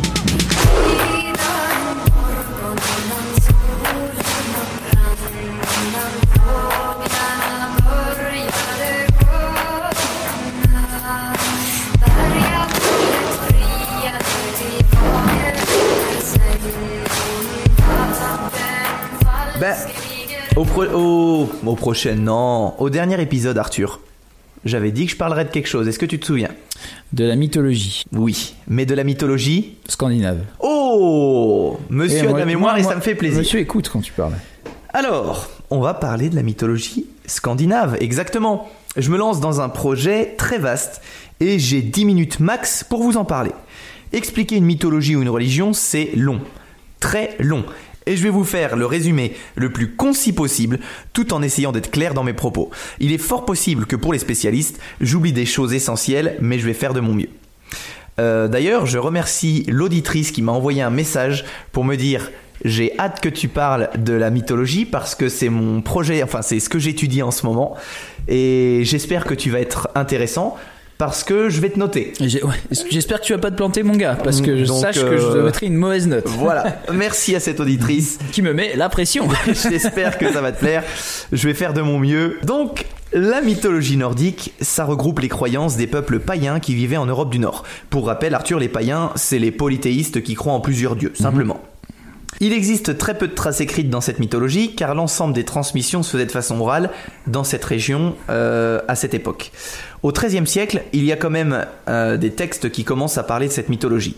C'est l'Edda poétique, qui est la principale source d'information, avec l'Edda de Snorri. Est-ce que tu en avais déjà entendu parler? Pas du tout. Ok, bah c'est les deux principaux textes. C'est un peu comme la Bible, mais pour la mythologie nordique. Alors pour commencer, imagine un immense chaos. Voilà, le chaos, rien du tout. Puis dans ce chaos, seuls deux mondes se sont créés. Le Muspelheim, le monde de la chaleur et du feu, et le Niflheim, le monde du froid et de la glace. Dans cet univers où il y a deux mondes qui vivent, un premier géant de glace nommé Ymir existe, et c'est le seul être vivant, enfin pas tout à fait, parce qu'avec lui il y a une vache. D'accord. Oui, une vache. Un géant de glace et une vache. Exactement. Ça se passe comme ça. C'est le début du monde pour eux, ça. C'est le début. Dans cette mythologie, je veux dire. Et le géant, bah, il se nourrit du lait de la vache, et la vache, bah, elle se nourrit de la glace qu'elle lèche. C'est aussi simple que ça. D'accord. Et en léchant cette glace, elle va faire apparaître un autre géant, Bur, qui par la suite, on va passer tous les détails parce qu'on n'a vraiment pas beaucoup de temps, et ça prendrait des heures, mais qui par la suite va donner naissance à Bor, et Bor, c'est le père des trois premiers As, Odin, Vili et Vé. Et forcément, tu connais Odin. Bien sûr. Et voilà. Eux, c'est le groupe euh, principal C'est le père de Thor. oui, tu connais tout Euh, C'est le groupe principal des premiers dieux. Ymir, le premier géant, il est profondément malveillant. C'est une énorme brute. Et Odin et ses frères vont donc rentrer en guerre contre lui et tenter de le tuer. Parce qu'un jour, ils en ont marre qu'il soit euh, si fort, si brutal avec eux, voilà. Ils vont le combattre, ils vont réussir à le tuer, et à partir de là, tout commence. Avec son corps, ils vont créer euh, un, un nouveau monde, en fait. Ce monde, donc il y avait déjà deux mondes à la base. Avec son corps, ils vont créer le nouveau monde qui s'appelle Midgard. Midgard, c'est le monde des humains. Ah, mais je connais Midgard. Hein. Ah, Ah, mais je, je regarde tous les Marvel. hein. Ah, il connaît tout Donc, avec sa chair à ce géant, ils vont faire la terre, avec son sang, les océans, avec ses cheveux, ils vont faire les arbres, et avec son crâne, ils vont faire la voûte céleste. Euh, donc, t'as pu entendre qu'il y avait plusieurs mondes. Eh bien, au total, il en existe neuf. Tous répartis sur Yggdrasil. Yggdrasil, c'est l'arbre monde. C'est un immense arbre qui représente un petit peu l'univers. Tout en haut, tu as Asgard. C'est le royaume des As, les dieux principaux, spécialisés dans la guerre. Tu y trouves aussi le, le Valhalla. T'as déjà entendu parler Ouais. du Valhalla Voilà. C'est là où vont les morts valeureux une fois qu'ils qu'ils meurent. Euh, en dessous, tu as le Vanaheim, où vivent les Vannes. C'est d'autres dieux, mais qui sont plus liés à la sagesse et à la connaissance. En dessous, tu as Alfheim, c'est le royaume des elfes de lumière, Jotunheim, le royaume des géants, Vartalfheim, celui des elfes noirs, en dessous encore tu as Nidavellir, celui des nains, Helheim, celui des morts, et les deux autres premiers royaumes que je t'avais donnés au départ. Est-ce que ça te fait penser à quelque chose, tous ces, toutes ces royaumes et toutes ces races? Bah, tout de suite, euh, je, je t'ai dit, comme je te disais avant, je pense à Marvel, mais. euh, Marvel, oui, parce que. Marvel ils ont copié, mais ça fait aussi penser aux œuvres de Tolkien. Ah, donc, ok. Tolkien- Le Seigneur des Anneaux. Il s'est énormément inspiré de l'Edda de Snorri pour toutes ses œuvres, avec euh, les, les elfes, les nains. Euh, par contre, Tolkien, dans ses œuvres, il a fait les elfes très grands et plus forts que les hommes, alors que les elfes euh, sont censés être beaucoup plus petits, mais beaucoup plus malins. Voilà, c'est la seule différence. Par la suite, Odin, Vili et Vé vont créer les humains et vont les regarder vivre dans Midgard, un peu comme euh, quand tu joues aux Sims. voilà, tu, tu les, tu les regardes simplement et puis tu les diriges. Enfin, il les dirige pas vraiment, il, Ouais, ouais. il les, il- il les regarde. Après, l'arbre généalogique se dessine avec notamment les fils d'Odin. Il y a Thor, Balder, Valdi et Vidar. Je suis sûr que grâce à Marvel également, tu connais Loki. Bien sûr. Ben voilà, Loki, c'est le dieu de la ruse, mais lui, il est né de parents, de, de parents géants. Il a été adopté par les dieux malgré tous les problèmes qu'il crée. Euh, son histoire, elle est passionnante, c'est génial, mais on va pas trop euh, développer. Ah oui, les Vikings, c'est des sacrés guerriers, on est d'accord. Ouais. Eh bien, leur dieu, c'est pareil. Il y a constamment des guerres dans cette mythologie. Par exemple, les As se battent, font une guerre en fait contre les Vannes. Puis, comme il n'y a aucun vainqueur et que les forces sont vraiment équilibrées, bah, ils vont décider de s'attaquer aux géants. C'est le principe, en fait, il faut faire des guerres dans, dans cette mythologie. Mais ce qui est très très intéressant dans cette mythologie, c'est l'idée du Ragnarok. Le Ragnarok, t'en as, t'as déjà entendu ce mot, c'est la fin du monde, mais aussi son renouvellement. Euh, dans cette mythologie, le Ragnarok, en fait, c'est une prophétie qui est inévitable. Tous les hommes, les dieux et les êtres vivants sont condamnés à disparaître. Et après ce cataclysme, les rares survivants repeupleront le monde. Lors de ce Ragnarok, les enfants monstrueux de Loki et les géants s'attaqueront aux dieux. Alors là, t'as entendu les enfants de Loki, tu dis, Hum, c'est intéressant, Loki, il a eu des enfants. des enfants. Eh ben Loki, c'est l'heureux papa, entre autres, de Fenrir, un loup gigantesque qui va tuer Odin lors du Ragnarok, et de Jormungand, un serpent géant qui entoure le monde et qui lui tuera Thor. Ça c'est cool, hein? Ah mais Thor va mourir. Ah mais Thor il va mourir. Alors tu, Thor il va réussir à... Petite digression, il va réussir dans le Ragnarok à tuer Jormungand, mais vu qu'il l'aura piqué avec son venin, après 9 pas, il mourra. D'accord. Dommage. Mais oui, Thor va mourir. Thor, c'est pas le dieu le plus incroyable de tous. Hein. C'est le dieu du tonnerre, mais euh, c'est le plus connu de tous. Euh, même si on aime beaucoup euh, le dernier film Thor Ragnarok, personnellement, je l'adore hein, celui-là. Oui, il est bien. Ouais. Euh, ce qui caractérise les Vikings, mon cher Arthur, c'est bien leur courage au combat. On est d'accord. Eh bien, on peut dire qu'ils n'ont pas peur de la mort. Et sais-tu pourquoi? Non, je ne sais pas. Eh bien, c'est simple. Ils sont immortels. Ils, en fait, ils, euh, c'est dans leur mythologie, dans leur croyance, ils savent que le, Il y a le enfin, le Valhalla. Oh, exactement, à peu près, ouais, parce qu'ils ils sont persuadés que le Ragnarok va arriver. Donc, Oui. ils ont très peu de temps euh, pour prouver pendant leur vie leur valeur de combattant. Et en prouvant leur valeur de combattant, au moment où ils vont mourir, ils pourront rentrer au Valhalla. Ils veulent absolument faire ça au plus vite pour pouvoir prouver leur valeur avant que le Ragnarok arrive. Parce que le Ragnarok, il peut arriver du jour au lendemain. Donc, dès qu'ils sont en âge de tenir une hache, ils vont vouloir prouver leur valeur en faisant des combats et en montrant qu'ils méritent leur place au Valhalla. On s'arrête là pour la partie explication, mais on pourrait y passer des heures. Prenez des pincettes avec tout ce que je vous ai raconté, car le domaine est extrêmement vaste. Et pratiquement toutes les sources se contredisent. Mais si ça vous plaît, jetez-vous sur les livres de Régis Boyer. On les mettra sur la page Facebook parce que c'est un linguiste qui a fait un travail merveilleux sur euh, la mythologie nordique. Mais du coup, je vais maintenant vous raconter une petite histoire de l'Edda de Snorri. C'est celle de Thor chez les géants. Ça te tente Arthur? Ah, moi je suis chaud. Alors c'est Je parti. suis chaud, j'écoute. Dans le monde de Jotunheim, donc tu, si tu te souviens bien, c'est le monde des petits pièges. Euh, géant. Exactement Ah. Allez, une gorgée. Je m'en suis renversé partout. Toujours aussi bonne. Donc, dans le monde de Jotunheim, Thor, Loki et deux humains voyagent pour défier les géants dans leur royaume. Donc ils arrivent dans ce, royau- dans ce royaume des géants, notamment grâce à Emdal. Euh, Emdal, renseignez-vous, il est passionnant. Emdal, c'est un dieu qui, qui est protecteur de Asgard. Donc en fait, il est dit que Emdal peut entendre l'herbe pousser. Et Ah oui. voilà. Et la laine des moutons, pareil, pousser, tellement il a l'ouïe fine. Et lui, il est censé être le, le messager. Dès qu'il y a quelque- une attaque, c'est lui le- qui prévient tout le monde. Donc ils arriveront grâce à lui dans, dans le royaume des géants. Et après une longue marche, ils vont tomber sur une immense grotte au moment de la nuit. Donc ils se disent, bon, bah, on va se mettre à l'intérieur de cette grotte et on va y dormir. Puis, en plein milieu de la nuit, la terre tremble, il y a des bruits énormes, ils comprennent pas ce qui se passe, des énormes grondements qui s'arrêtent et puis qui reprennent. Et ils se rendent compte au petit matin que la grotte, euh, c'est en fait le gant, un gant gigantesque, le gant d'un géant. Et puis, il voit juste à côté de ce gant qu'il y a le géant qui dort. Thor, il voit cet énorme géant allongé à côté de lui qui dort profondément et il décide, Thor, vu que c'est une brute, de lui exploser le crâne. Donc il va vouloir lui exploser le crâne, mais à ce moment-là, le géant il va se réveiller. Euh, et Thor, il va pas avoir le temps d'abattre son marteau Mjolnir sur sa tête. Le, le géant, il va directement se réveiller et il va leur commencer à leur parler. Voilà, je me présente, je suis le géant. euh, Qu'est-ce que vous faites ici D'accord, vous voulez nous rencontrer? Eh bien, écoutez, je vais porter vos affaires et puis je vais vous emmener chez mon chef. Donc ils marchent, euh, ils ont beaucoup de mal à suivre les, pas du géant qui fait des très grands pas et eux ils doivent courir, courir, courir pour le suivre. Puis, à arriver au soir du lendemain, le géant il se dit bon on est encore un petit peu loin, on va dormir ici. Donc moi je vais manger, mais tenez, je vais vous donner ce sac et puis à l'intérieur il y a de la nourriture pour vous, vous vous servez et euh, vous cuisinez, voilà, vous vous débrouillez. Donc le géant Vous il- faites votre petite popote. Exactement, il est super sympa le géant.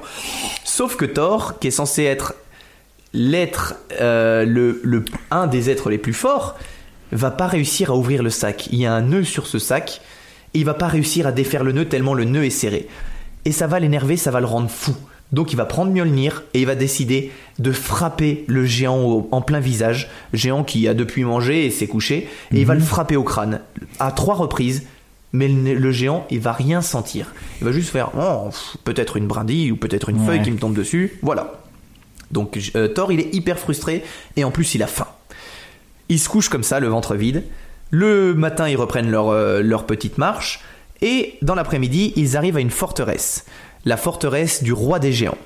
Ils rentrent dans cette forteresse sans y avoir été invités par le roi. Normalement, tu rentres dans une forteresse quand tu es invité par le roi, mais pas eux.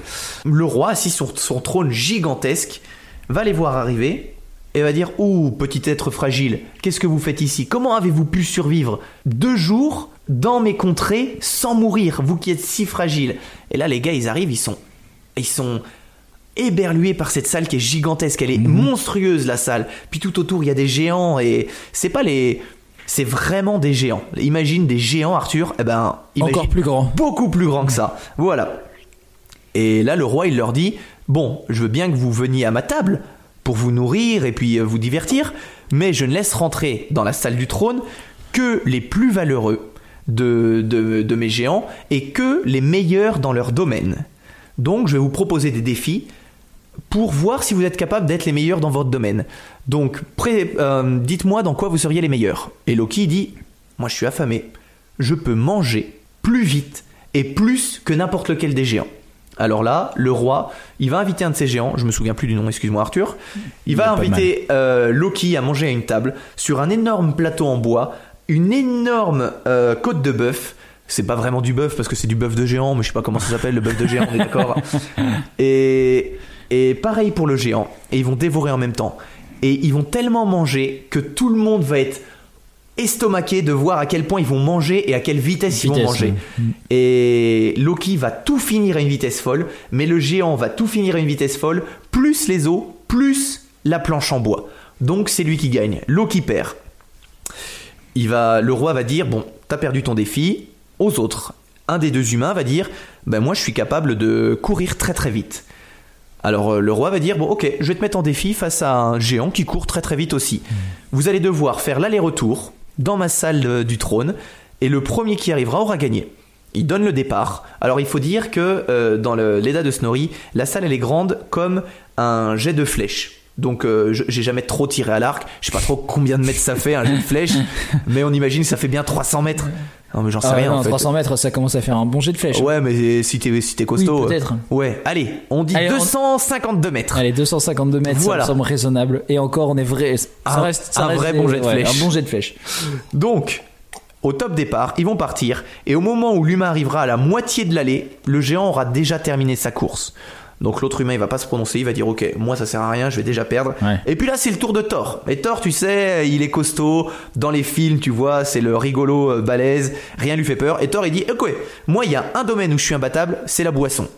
Donne-moi à boire, je peux boire plus que n'importe lequel d'entre vous. Le roi des géants, il va lui donner une corne, une grosse corne. Euh, Corse de cette, la, la corne de la fameuse vache qui eh a ben, servi de côte de bœuf de géant. remplie de boissons, et il va lui dire Ok, dans mon monde, celui qui boit cette corne en une, fois est considéré comme un très bon buveur. En moyenne, nous, on la boit en deux fois, et les petits buveurs la boivent en trois fois. Et là, Thor, il va faire ok. Elle est, elle est balèze, mais je peux la boire en une fois. Et il va commencer à boire, à boire, à boire, à boire, à boire.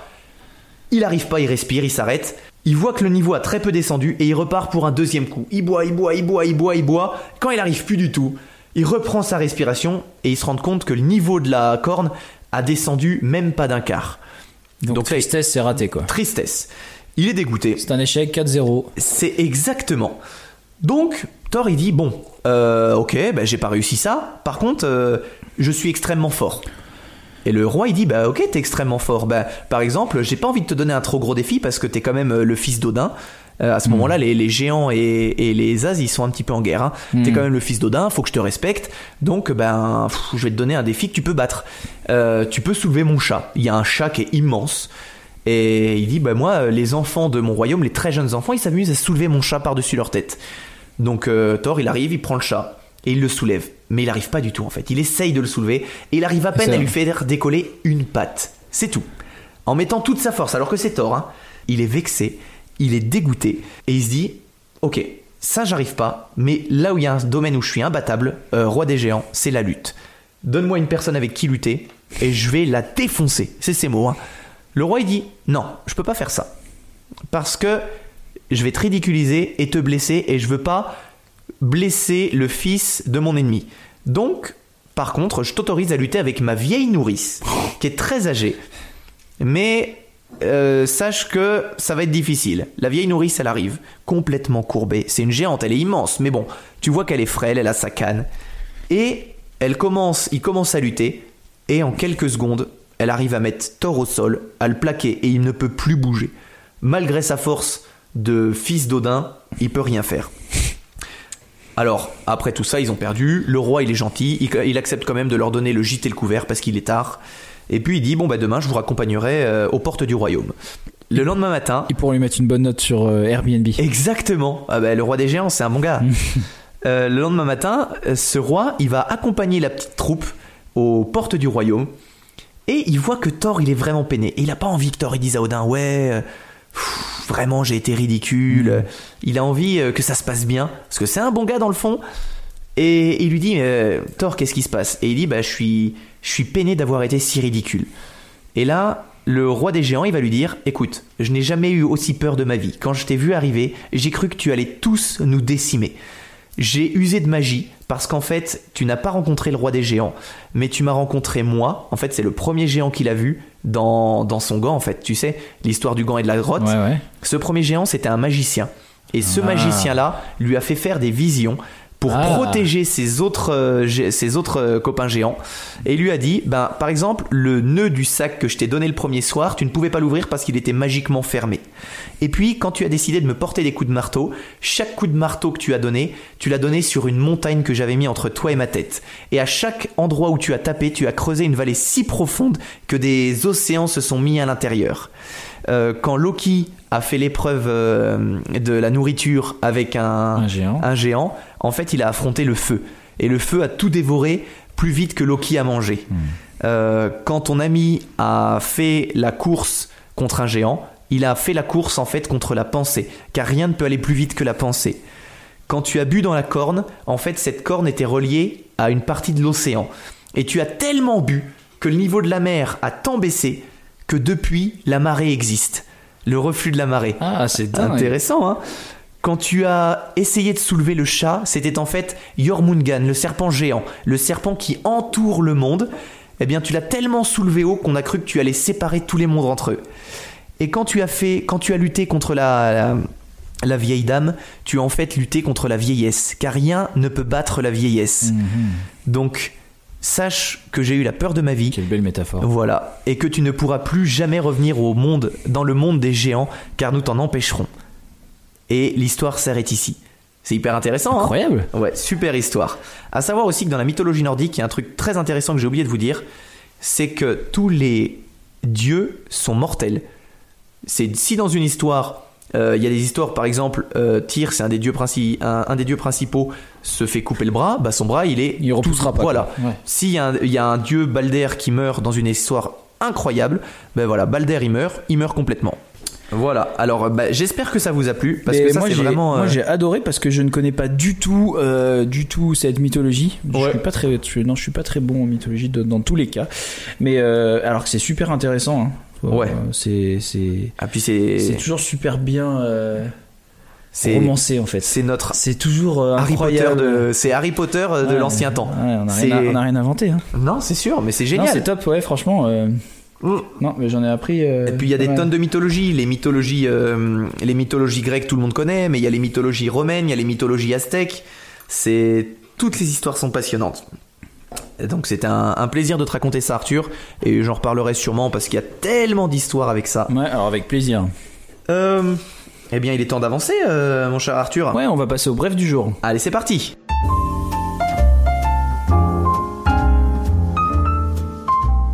La brève du jour.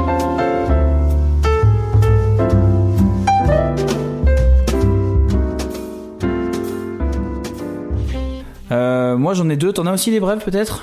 Bon, j'en aurai deux, mais des minuscules Alors, on va en des, faire une chacun, qu'est-ce que t'en dis des brèviotes. Allez, c'est parti. un combat de brèves. Ok. Ah, mais mes brèves sont si courtes. Ouais, mais les miennes sont si belles. non, c'est faux. Alors, le titre de ma première brève Quand des villageois reçoivent de mystérieux cadeaux. Je sais pas si t'as entendu parler de ça, c'est très Ah, récent. C'est très récent. Ouais, hein. c'est tout récent. Ouais. Le mystère alimente les conversations de ce village de 800 habitants. Des enveloppes remplies d'argent ont été distribuées sans raison apparente dans les boîtes aux lettres ou sous la porte d'une quinzaine d'habitants de Villa Ramiel, dans le nord-ouest de l'Espagne.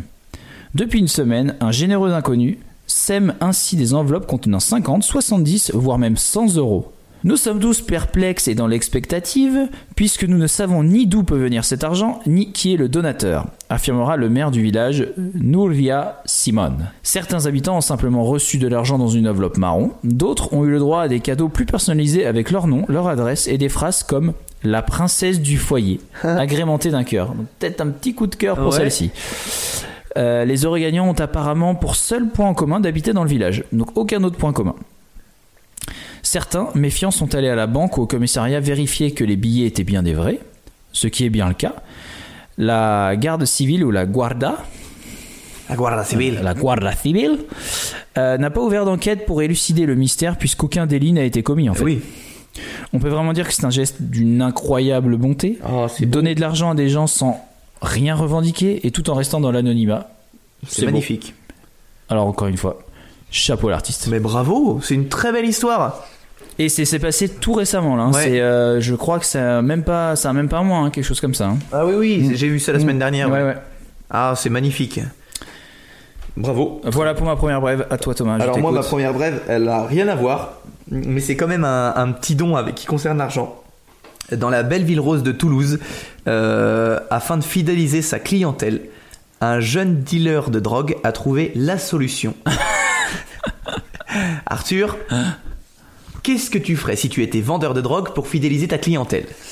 Euh, une carte fidélité? Eh bien, une carte fidélité, c'est une très bonne idée. Mais non Lui, à chaque. Enfin, en fonction du grammage de drogue acheté, les clients se pouvaient recevoir un, deux ou trois tickets à gratter de la française des jeux. C'est vrai? Oui. Et en fait, bien. il faisait ça euh, plutôt que ses concurrents qui donnaient juste la drogue. Lui, en plus de la drogue, donnait ses tickets à gratter. Et du coup, il y a eu une petite hype autour de lui. C'était euh, le dealer phare. Et il a fait son petit, son petit, euh, son petit bise autour de ça. Et son fils, il a fait son petit buzz aussi. Et voilà, mais je trouve ça très intéressant. Mm. C'est un bel entrepreneur, lui. Voilà, c'était ma mon histoire courte. J'en ai une Ah deuxième oui. après qui est tout aussi courte. Alors attends, parce que moi j'en ai une. Elle vaut le détour. C'est ce qu'on va retenir de cet épisode. Allez, c'est Je vais te parler d'un record du monde. Allez. Encore une histoire récente. Pour ce record, il aura fallu 70 bénévoles pour le réaliser. Dimanche, des bouchers, charcutiers et boulangers de la Sarthe Ça commence bien. ouais, ont fabriqué le plus grand sandwich de rillettes du monde pour le lancement du printemps des rillettes. C'était sûr. Oui, monsieur. Euh, place des Jacobins au Mans, sur le marché des Jacobins. Longueur de ce sandwich, Thomas Allez, 70 mètres. 72 mètres et Non. 12 cm. Et Ah mais oui, mais je suis bête parce que 72 la Sarthe. Ouais. 72 mètres et 12 centimètres. Les différents artisans ont mis moins d'une heure à le concocter. Bon, tu me diras, ça reste euh, un Ouais, ça reste une sandwich, euh, un sandwich à la rillette. Si les gars sont 70, ça fait un mètre par personne à peu près. Bon, ça va vite. Hein. Quel record Euh, mais ça m'a fait marrer. Euh, donc il y a quand même besoin de 150 baguettes et de 40 euh, kilos de rillettes. 40 kilos de rillettes. 40 kilos. Ça fait beaucoup. Ça fait beaucoup de rillettes. Ouais. On établit un record qui n'existait pas. Rit Alain Cabane, bénévole du comité d'organisation du Printemps des Rillettes. Assez long pour entrer dans le livre Guinness des Records. Non, mais c'est ça qui me gêne. C'est on va faire un record d'un truc qui existe que dans notre région. La rillette, c'est au Mans, on est d'accord. Personne d'autre dans le monde mange de la rillette. Ouais, puis c'est ce qu'on disait euh, quand on a parlé de recettes gelées et tout, euh, c'est que là on est carrément sur un record. euh, bon, c'est rigolo, mais euh, Ouais, bah, gelée, euh, c'est là, là c'est c'est- ouais, je- je- Même je- si on voulait le tenter, on le c'est- mettrait pas. C'est rigolo, voilà, je ne manquerai pas de respect à ces, à ces personnes. C'est marrant, mais on est d'accord que ça n'a pas le même impact que. Pas le même impact. euh, ouais. Ou euh, ouais. Euh, donc malheureusement, euh, non, il n'a pas été dans le Guinness Book des records car euh, car euh, Alain Cabane, Alain Cabane donc affirme qu'il était trop tard. Mais ce record n'a pas été enregistré dans le Guinness Book, malheureusement, euh, car ils se sont pris trop tard. Mais il a quand même été réalisé devant des élus, dont euh, Stéphane Le Foll, qui est l'actuel maire, le maire du Mans, et euh, de nombreux spectateurs. Voilà. Ok. Donc et tout a été mangé en une demi-heure par le public. Ah, voilà. Quand même. Ça, c'est une Il bonne n'y a pas nouvelle. de gaspillage et ça, C'est ça le vrai record. ça c'est bien. Bravo. Manger 72 mètres de rillettes en 30 minutes. Donc ma petite brève, euh, voilà, ça reste incroyable, mais euh, on n'est quand même pas dans la même euh, Oh. dans le même niveau. Si, ça reste incroyable. Ça reste incroyable, hein. C'est quand même un, sandwich de 72 mètres de long, c'est Voilà. incroyable, c'est incroyable. Eh bien moi, mon autre bref, c'est quelque chose qui m'a beaucoup fait rigoler. Euh, imagine un vol euh, Pékin-Varsovie, Arthur, classique. Je l'imagine bien, ouais. Imagine une compagnie aérienne low cost. Eh bien maintenant, imagine une compagnie aérienne ultra low cost. Genre bientôt cette compagnie, elle fera voyager les voyageurs debout à tenir une rambarde, c'est comme dans le métro. Ah oui, bien. Eh bien voilà, cette compagnie aérienne, euh, Elle existe déjà. elle existe déjà. Non, c'est vrai. Ah ouais, ouais. Mais elle n'en est pas encore à ce niveau-là, mais ça va arriver. Euh, en fait, ils étaient sur le tarmac euh, à Pékin pour repartir à Varsovie. Et cette compagnie polonaise, eh bien, il y a le check-up au moment de, du, avant, de, avant de décoller, en fait. Mhm. Et au moment du check-up, ils se rendent compte, là, il y a une pièce, vous pouvez pas décoller. Il y a une pièce, c'est un vérin hydraulique. Si vous ne la changez pas, interdiction de décoller. Sauf que la compagnie aérienne, impossibilité de donner l'argent. Pas d'argent sur le compte, enfin, pas possibilité de payer l'argent. Qu'est-ce qu'ils ont payer fait l'argent. Bah ouais, payer l'argent, ouais, les gens comprendront. Impossibilité de payer cet argent pour cette pièce. Ok, là j'ai compris. Eh bien, qu'est-ce qu'ils vont faire? Eh bien, ils vont faire la quête. Ils vont passer. je jure que non, c'est pas possible. Ils vont Oh. passer dans l'avion. Mais moi je monte pas dans l'avion. Mais On moi me je dit- descends. Je descends carrément, ils sont déjà dans l'avion. Ah oui, ils sont déjà là. Moi Ah je ouais. descends. On me dit euh, la quête pour euh, remplacer cette Oh pièce. là non, là. mais les gars. euh, Ok, moi, je veux bien, la- je veux bien que vous la changiez, mais, mais sans moi, je prends un autre- Pékin, Varsovie. Pékin Varsovie. Ouais, puis c'est pas tout proche quoi. C'est pas, Oh, on est pas sur un 12-13 Paris-Lyon kilomètres, quoi. ouais. Ouais, voilà. à peu près 12-13 km. Mais ils vont faire la quête. Et ils vont trouver seulement 4 personnes pour les aider, Oh. pour accepter de payer cette pièce. Donc euh, c'est une pièce qui coûte cher, mais, euh, mais pas Mais tant. pas trop. Voilà.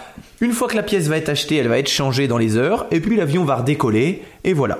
Donc imagine-toi, à Pékin, t'as fait ton petit voyage, t'es content, et au moment du départ, t'as un gars, un technicien qui vient te voir avec un petit chapeau en vous disant Là, ça serait bien de donner un petit peu parce qu'il y a une pièce, on peut pas l'acheter. On n'a pas les moyens de l'acheter, donc euh, allez, faites un Et petit ça, je geste. trouve ça fou. C'est une histoire folle, Il y a hein tellement pas assez de trésorerie dans la compagnie qui sont pas capables de, de changer une pièce. Mais c'est- T'imagines l'état des avions? Oh ouais, non, mais là, il y a quelque chose. Hein.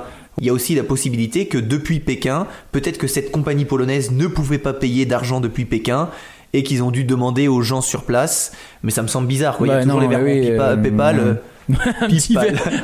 Non, mais tu la vois la compagnie polonaise faire un virement, un virement PayPal pour payer sa Mais, pièce. mais peut-être. ah voilà, ça, ça m'a fait beaucoup rire. Donc euh, c'est terminé pour les brèves? C'est terminé. Eh bien, on peut dire que l'épisode est terminé, Arthur. L'épisode est Il est terminé. passé vite celui-ci, hein. Mm. Très très bon chapitre. Ah ouais, mais comme d'habitude, hein. Ah, on se régale, hein. Ne serait-ce pas l'heure de faire gagner Thomas les deux boissons d'aujourd'hui? Eh bien, pourquoi pas? Alors, pour récapitulatif, on avait Pour récapitulatif. Oui. On avait notre euh, rhum arrangé euh, au tiponche et on avait notre superbe bière au Double. miel Omnipolo X Elle Buxton. n'est pas du tout au miel. hein. Elle a la couleur du miel. J'ai dit au miel Oui, tu as dit Elle au voulait miel. dire au lait Ouais. Ben, Bah, Il y a du lactose, ouais, mais euh, voilà. je pense que peut-être c'est toi qui t'es trompé. Non. Et on n'a aucune preuve de. aucune. aucune preuve de ça. Laissez un commentaire pour dire qui s'est trompé. Très bien. Alors, on va faire gagner tout ça. Alors, on va prendre dans notre petite pile de papier. Attendez, il faut que je prépare tout ça. Pour euh, le rhum arrangé, nous allons sélectionner le commentaire de Toto Lastico. Très très bon. euh, Toto Lastico. très très bon. Excellent. Très très bon blaze. Ouais. euh, qui a été mis sur Apple Podcast. Il dit une bonne poilade et beaucoup de mais non vivement d'autres épisodes. Eh ben félicitations Toto Lastico, Euh, tu nous contacteras sur Facebook directement et on t'enverra au plus vite ce rhum arrangé. En espérant qu'il te plaise. Oh En oui, espérant que tu sois un grand amateur de rhum. on verra ça. Et pour la suite Arthur, Et pour la suite, donc on va faire gagner euh, donc deux bières, donc cette double IPA euh, original double vanilla ice cream. Euh, alors, euh, on regarde un petit peu.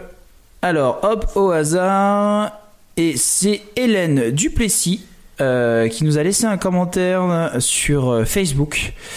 Euh, on vous lit son commentaire. Bonjour, je vous ai découvert cette semaine, j'ai dévoré tous vos épisodes d'un coup et j'ai adoré. J'ai hâte pour l'épisode 5. Cœur, cœur, cœur. ah ça tombe bien. Et oui, et euh, merci Hélène, encore une fois, merci beaucoup. Euh, donc tu gagnes ces deux bières en espérant qu'elles te plaisent, en espérant que tu aimes la bière. Elles arriveront chez toi très prochainement. Merci encore euh, pour ton soutien. Eh ben tiens-nous au courant surtout, dis-nous Ouais. ce que t'en as pensé et puis voilà, on veut ton retour. N'hésitez pas d'ailleurs à nous laisser des commentaires pour euh, pour gagner vous aussi la boisson de la boisson de l'épisode. N'hésitez pas non plus à laisser un commentaire sur Apple Podcast parce que ça nous aide beaucoup à, À être bien se- recensé, surtout. Ouais, être bien recensé, à se développer. Ouais. Euh, c'est comme ça qu'on aura plus d'auditeurs et qu'on pourra un petit peu euh, un petit peu euh, se développer euh, dans le monde du podcast. Ouais, c'est vrai, c'est important que on puisse avoir la plus grande visibilité possible. Nous, c'est c'est quelque chose qu'on fait pour s'amuser. On gagne pas d'argent là-dessus, donc on vous demande euh, votre petite collaboration. Ça serait de nous mettre un beau commentaire avec, euh, si ça vous plaît, euh, 5 Évidemment. étoiles. euh, et puis voilà, et puis parler un petit de nous. commentaire, ouais. Ça serait bien de parler de nous, de discuter, de dire, eh mais mais t'as pas entendu Incredibilis Mais c'est formidable, il faut absolument que t'écoutes. ça c'est ah ça ça serait génial. Faites-le, faites-le autour de vous le plus possible et puis puis voilà, développez euh, développez ce, ce podcast, ce jeune podcast et faites en sorte qu'on atteigne euh, le million d'écoutes très prochainement. le million, le fameux million. voilà. Euh, on est on est content que ça vous plaise vraiment. Merci pour vos retours.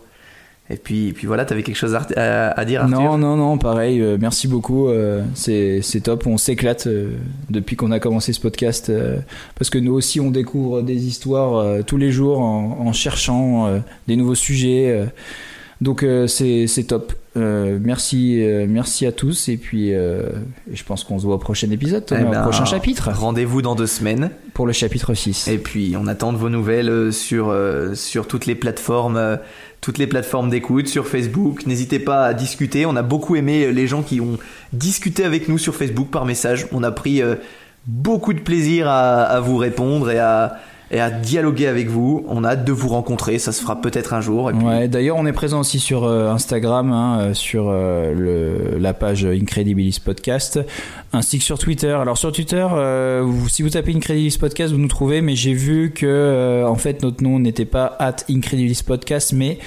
Incredibilis Pod 1. Voilà. Ok. Donc euh, on partage dès que les épisodes sont sortis, on les partage, on partage tout plein de petites infos, les photos des bières, euh, les indices, voilà. Très bien. T'as quelque chose à rajouter, Thomas? Eh bien, j'ai quelque chose à rajouter. Non. Non, à part euh, passer une bonne semaine, souriez aux gens, donnez un peu de bonne humeur euh, autour de vous. Et on se voit dans deux semaines. Allez, à dans deux semaines. À la revoyure.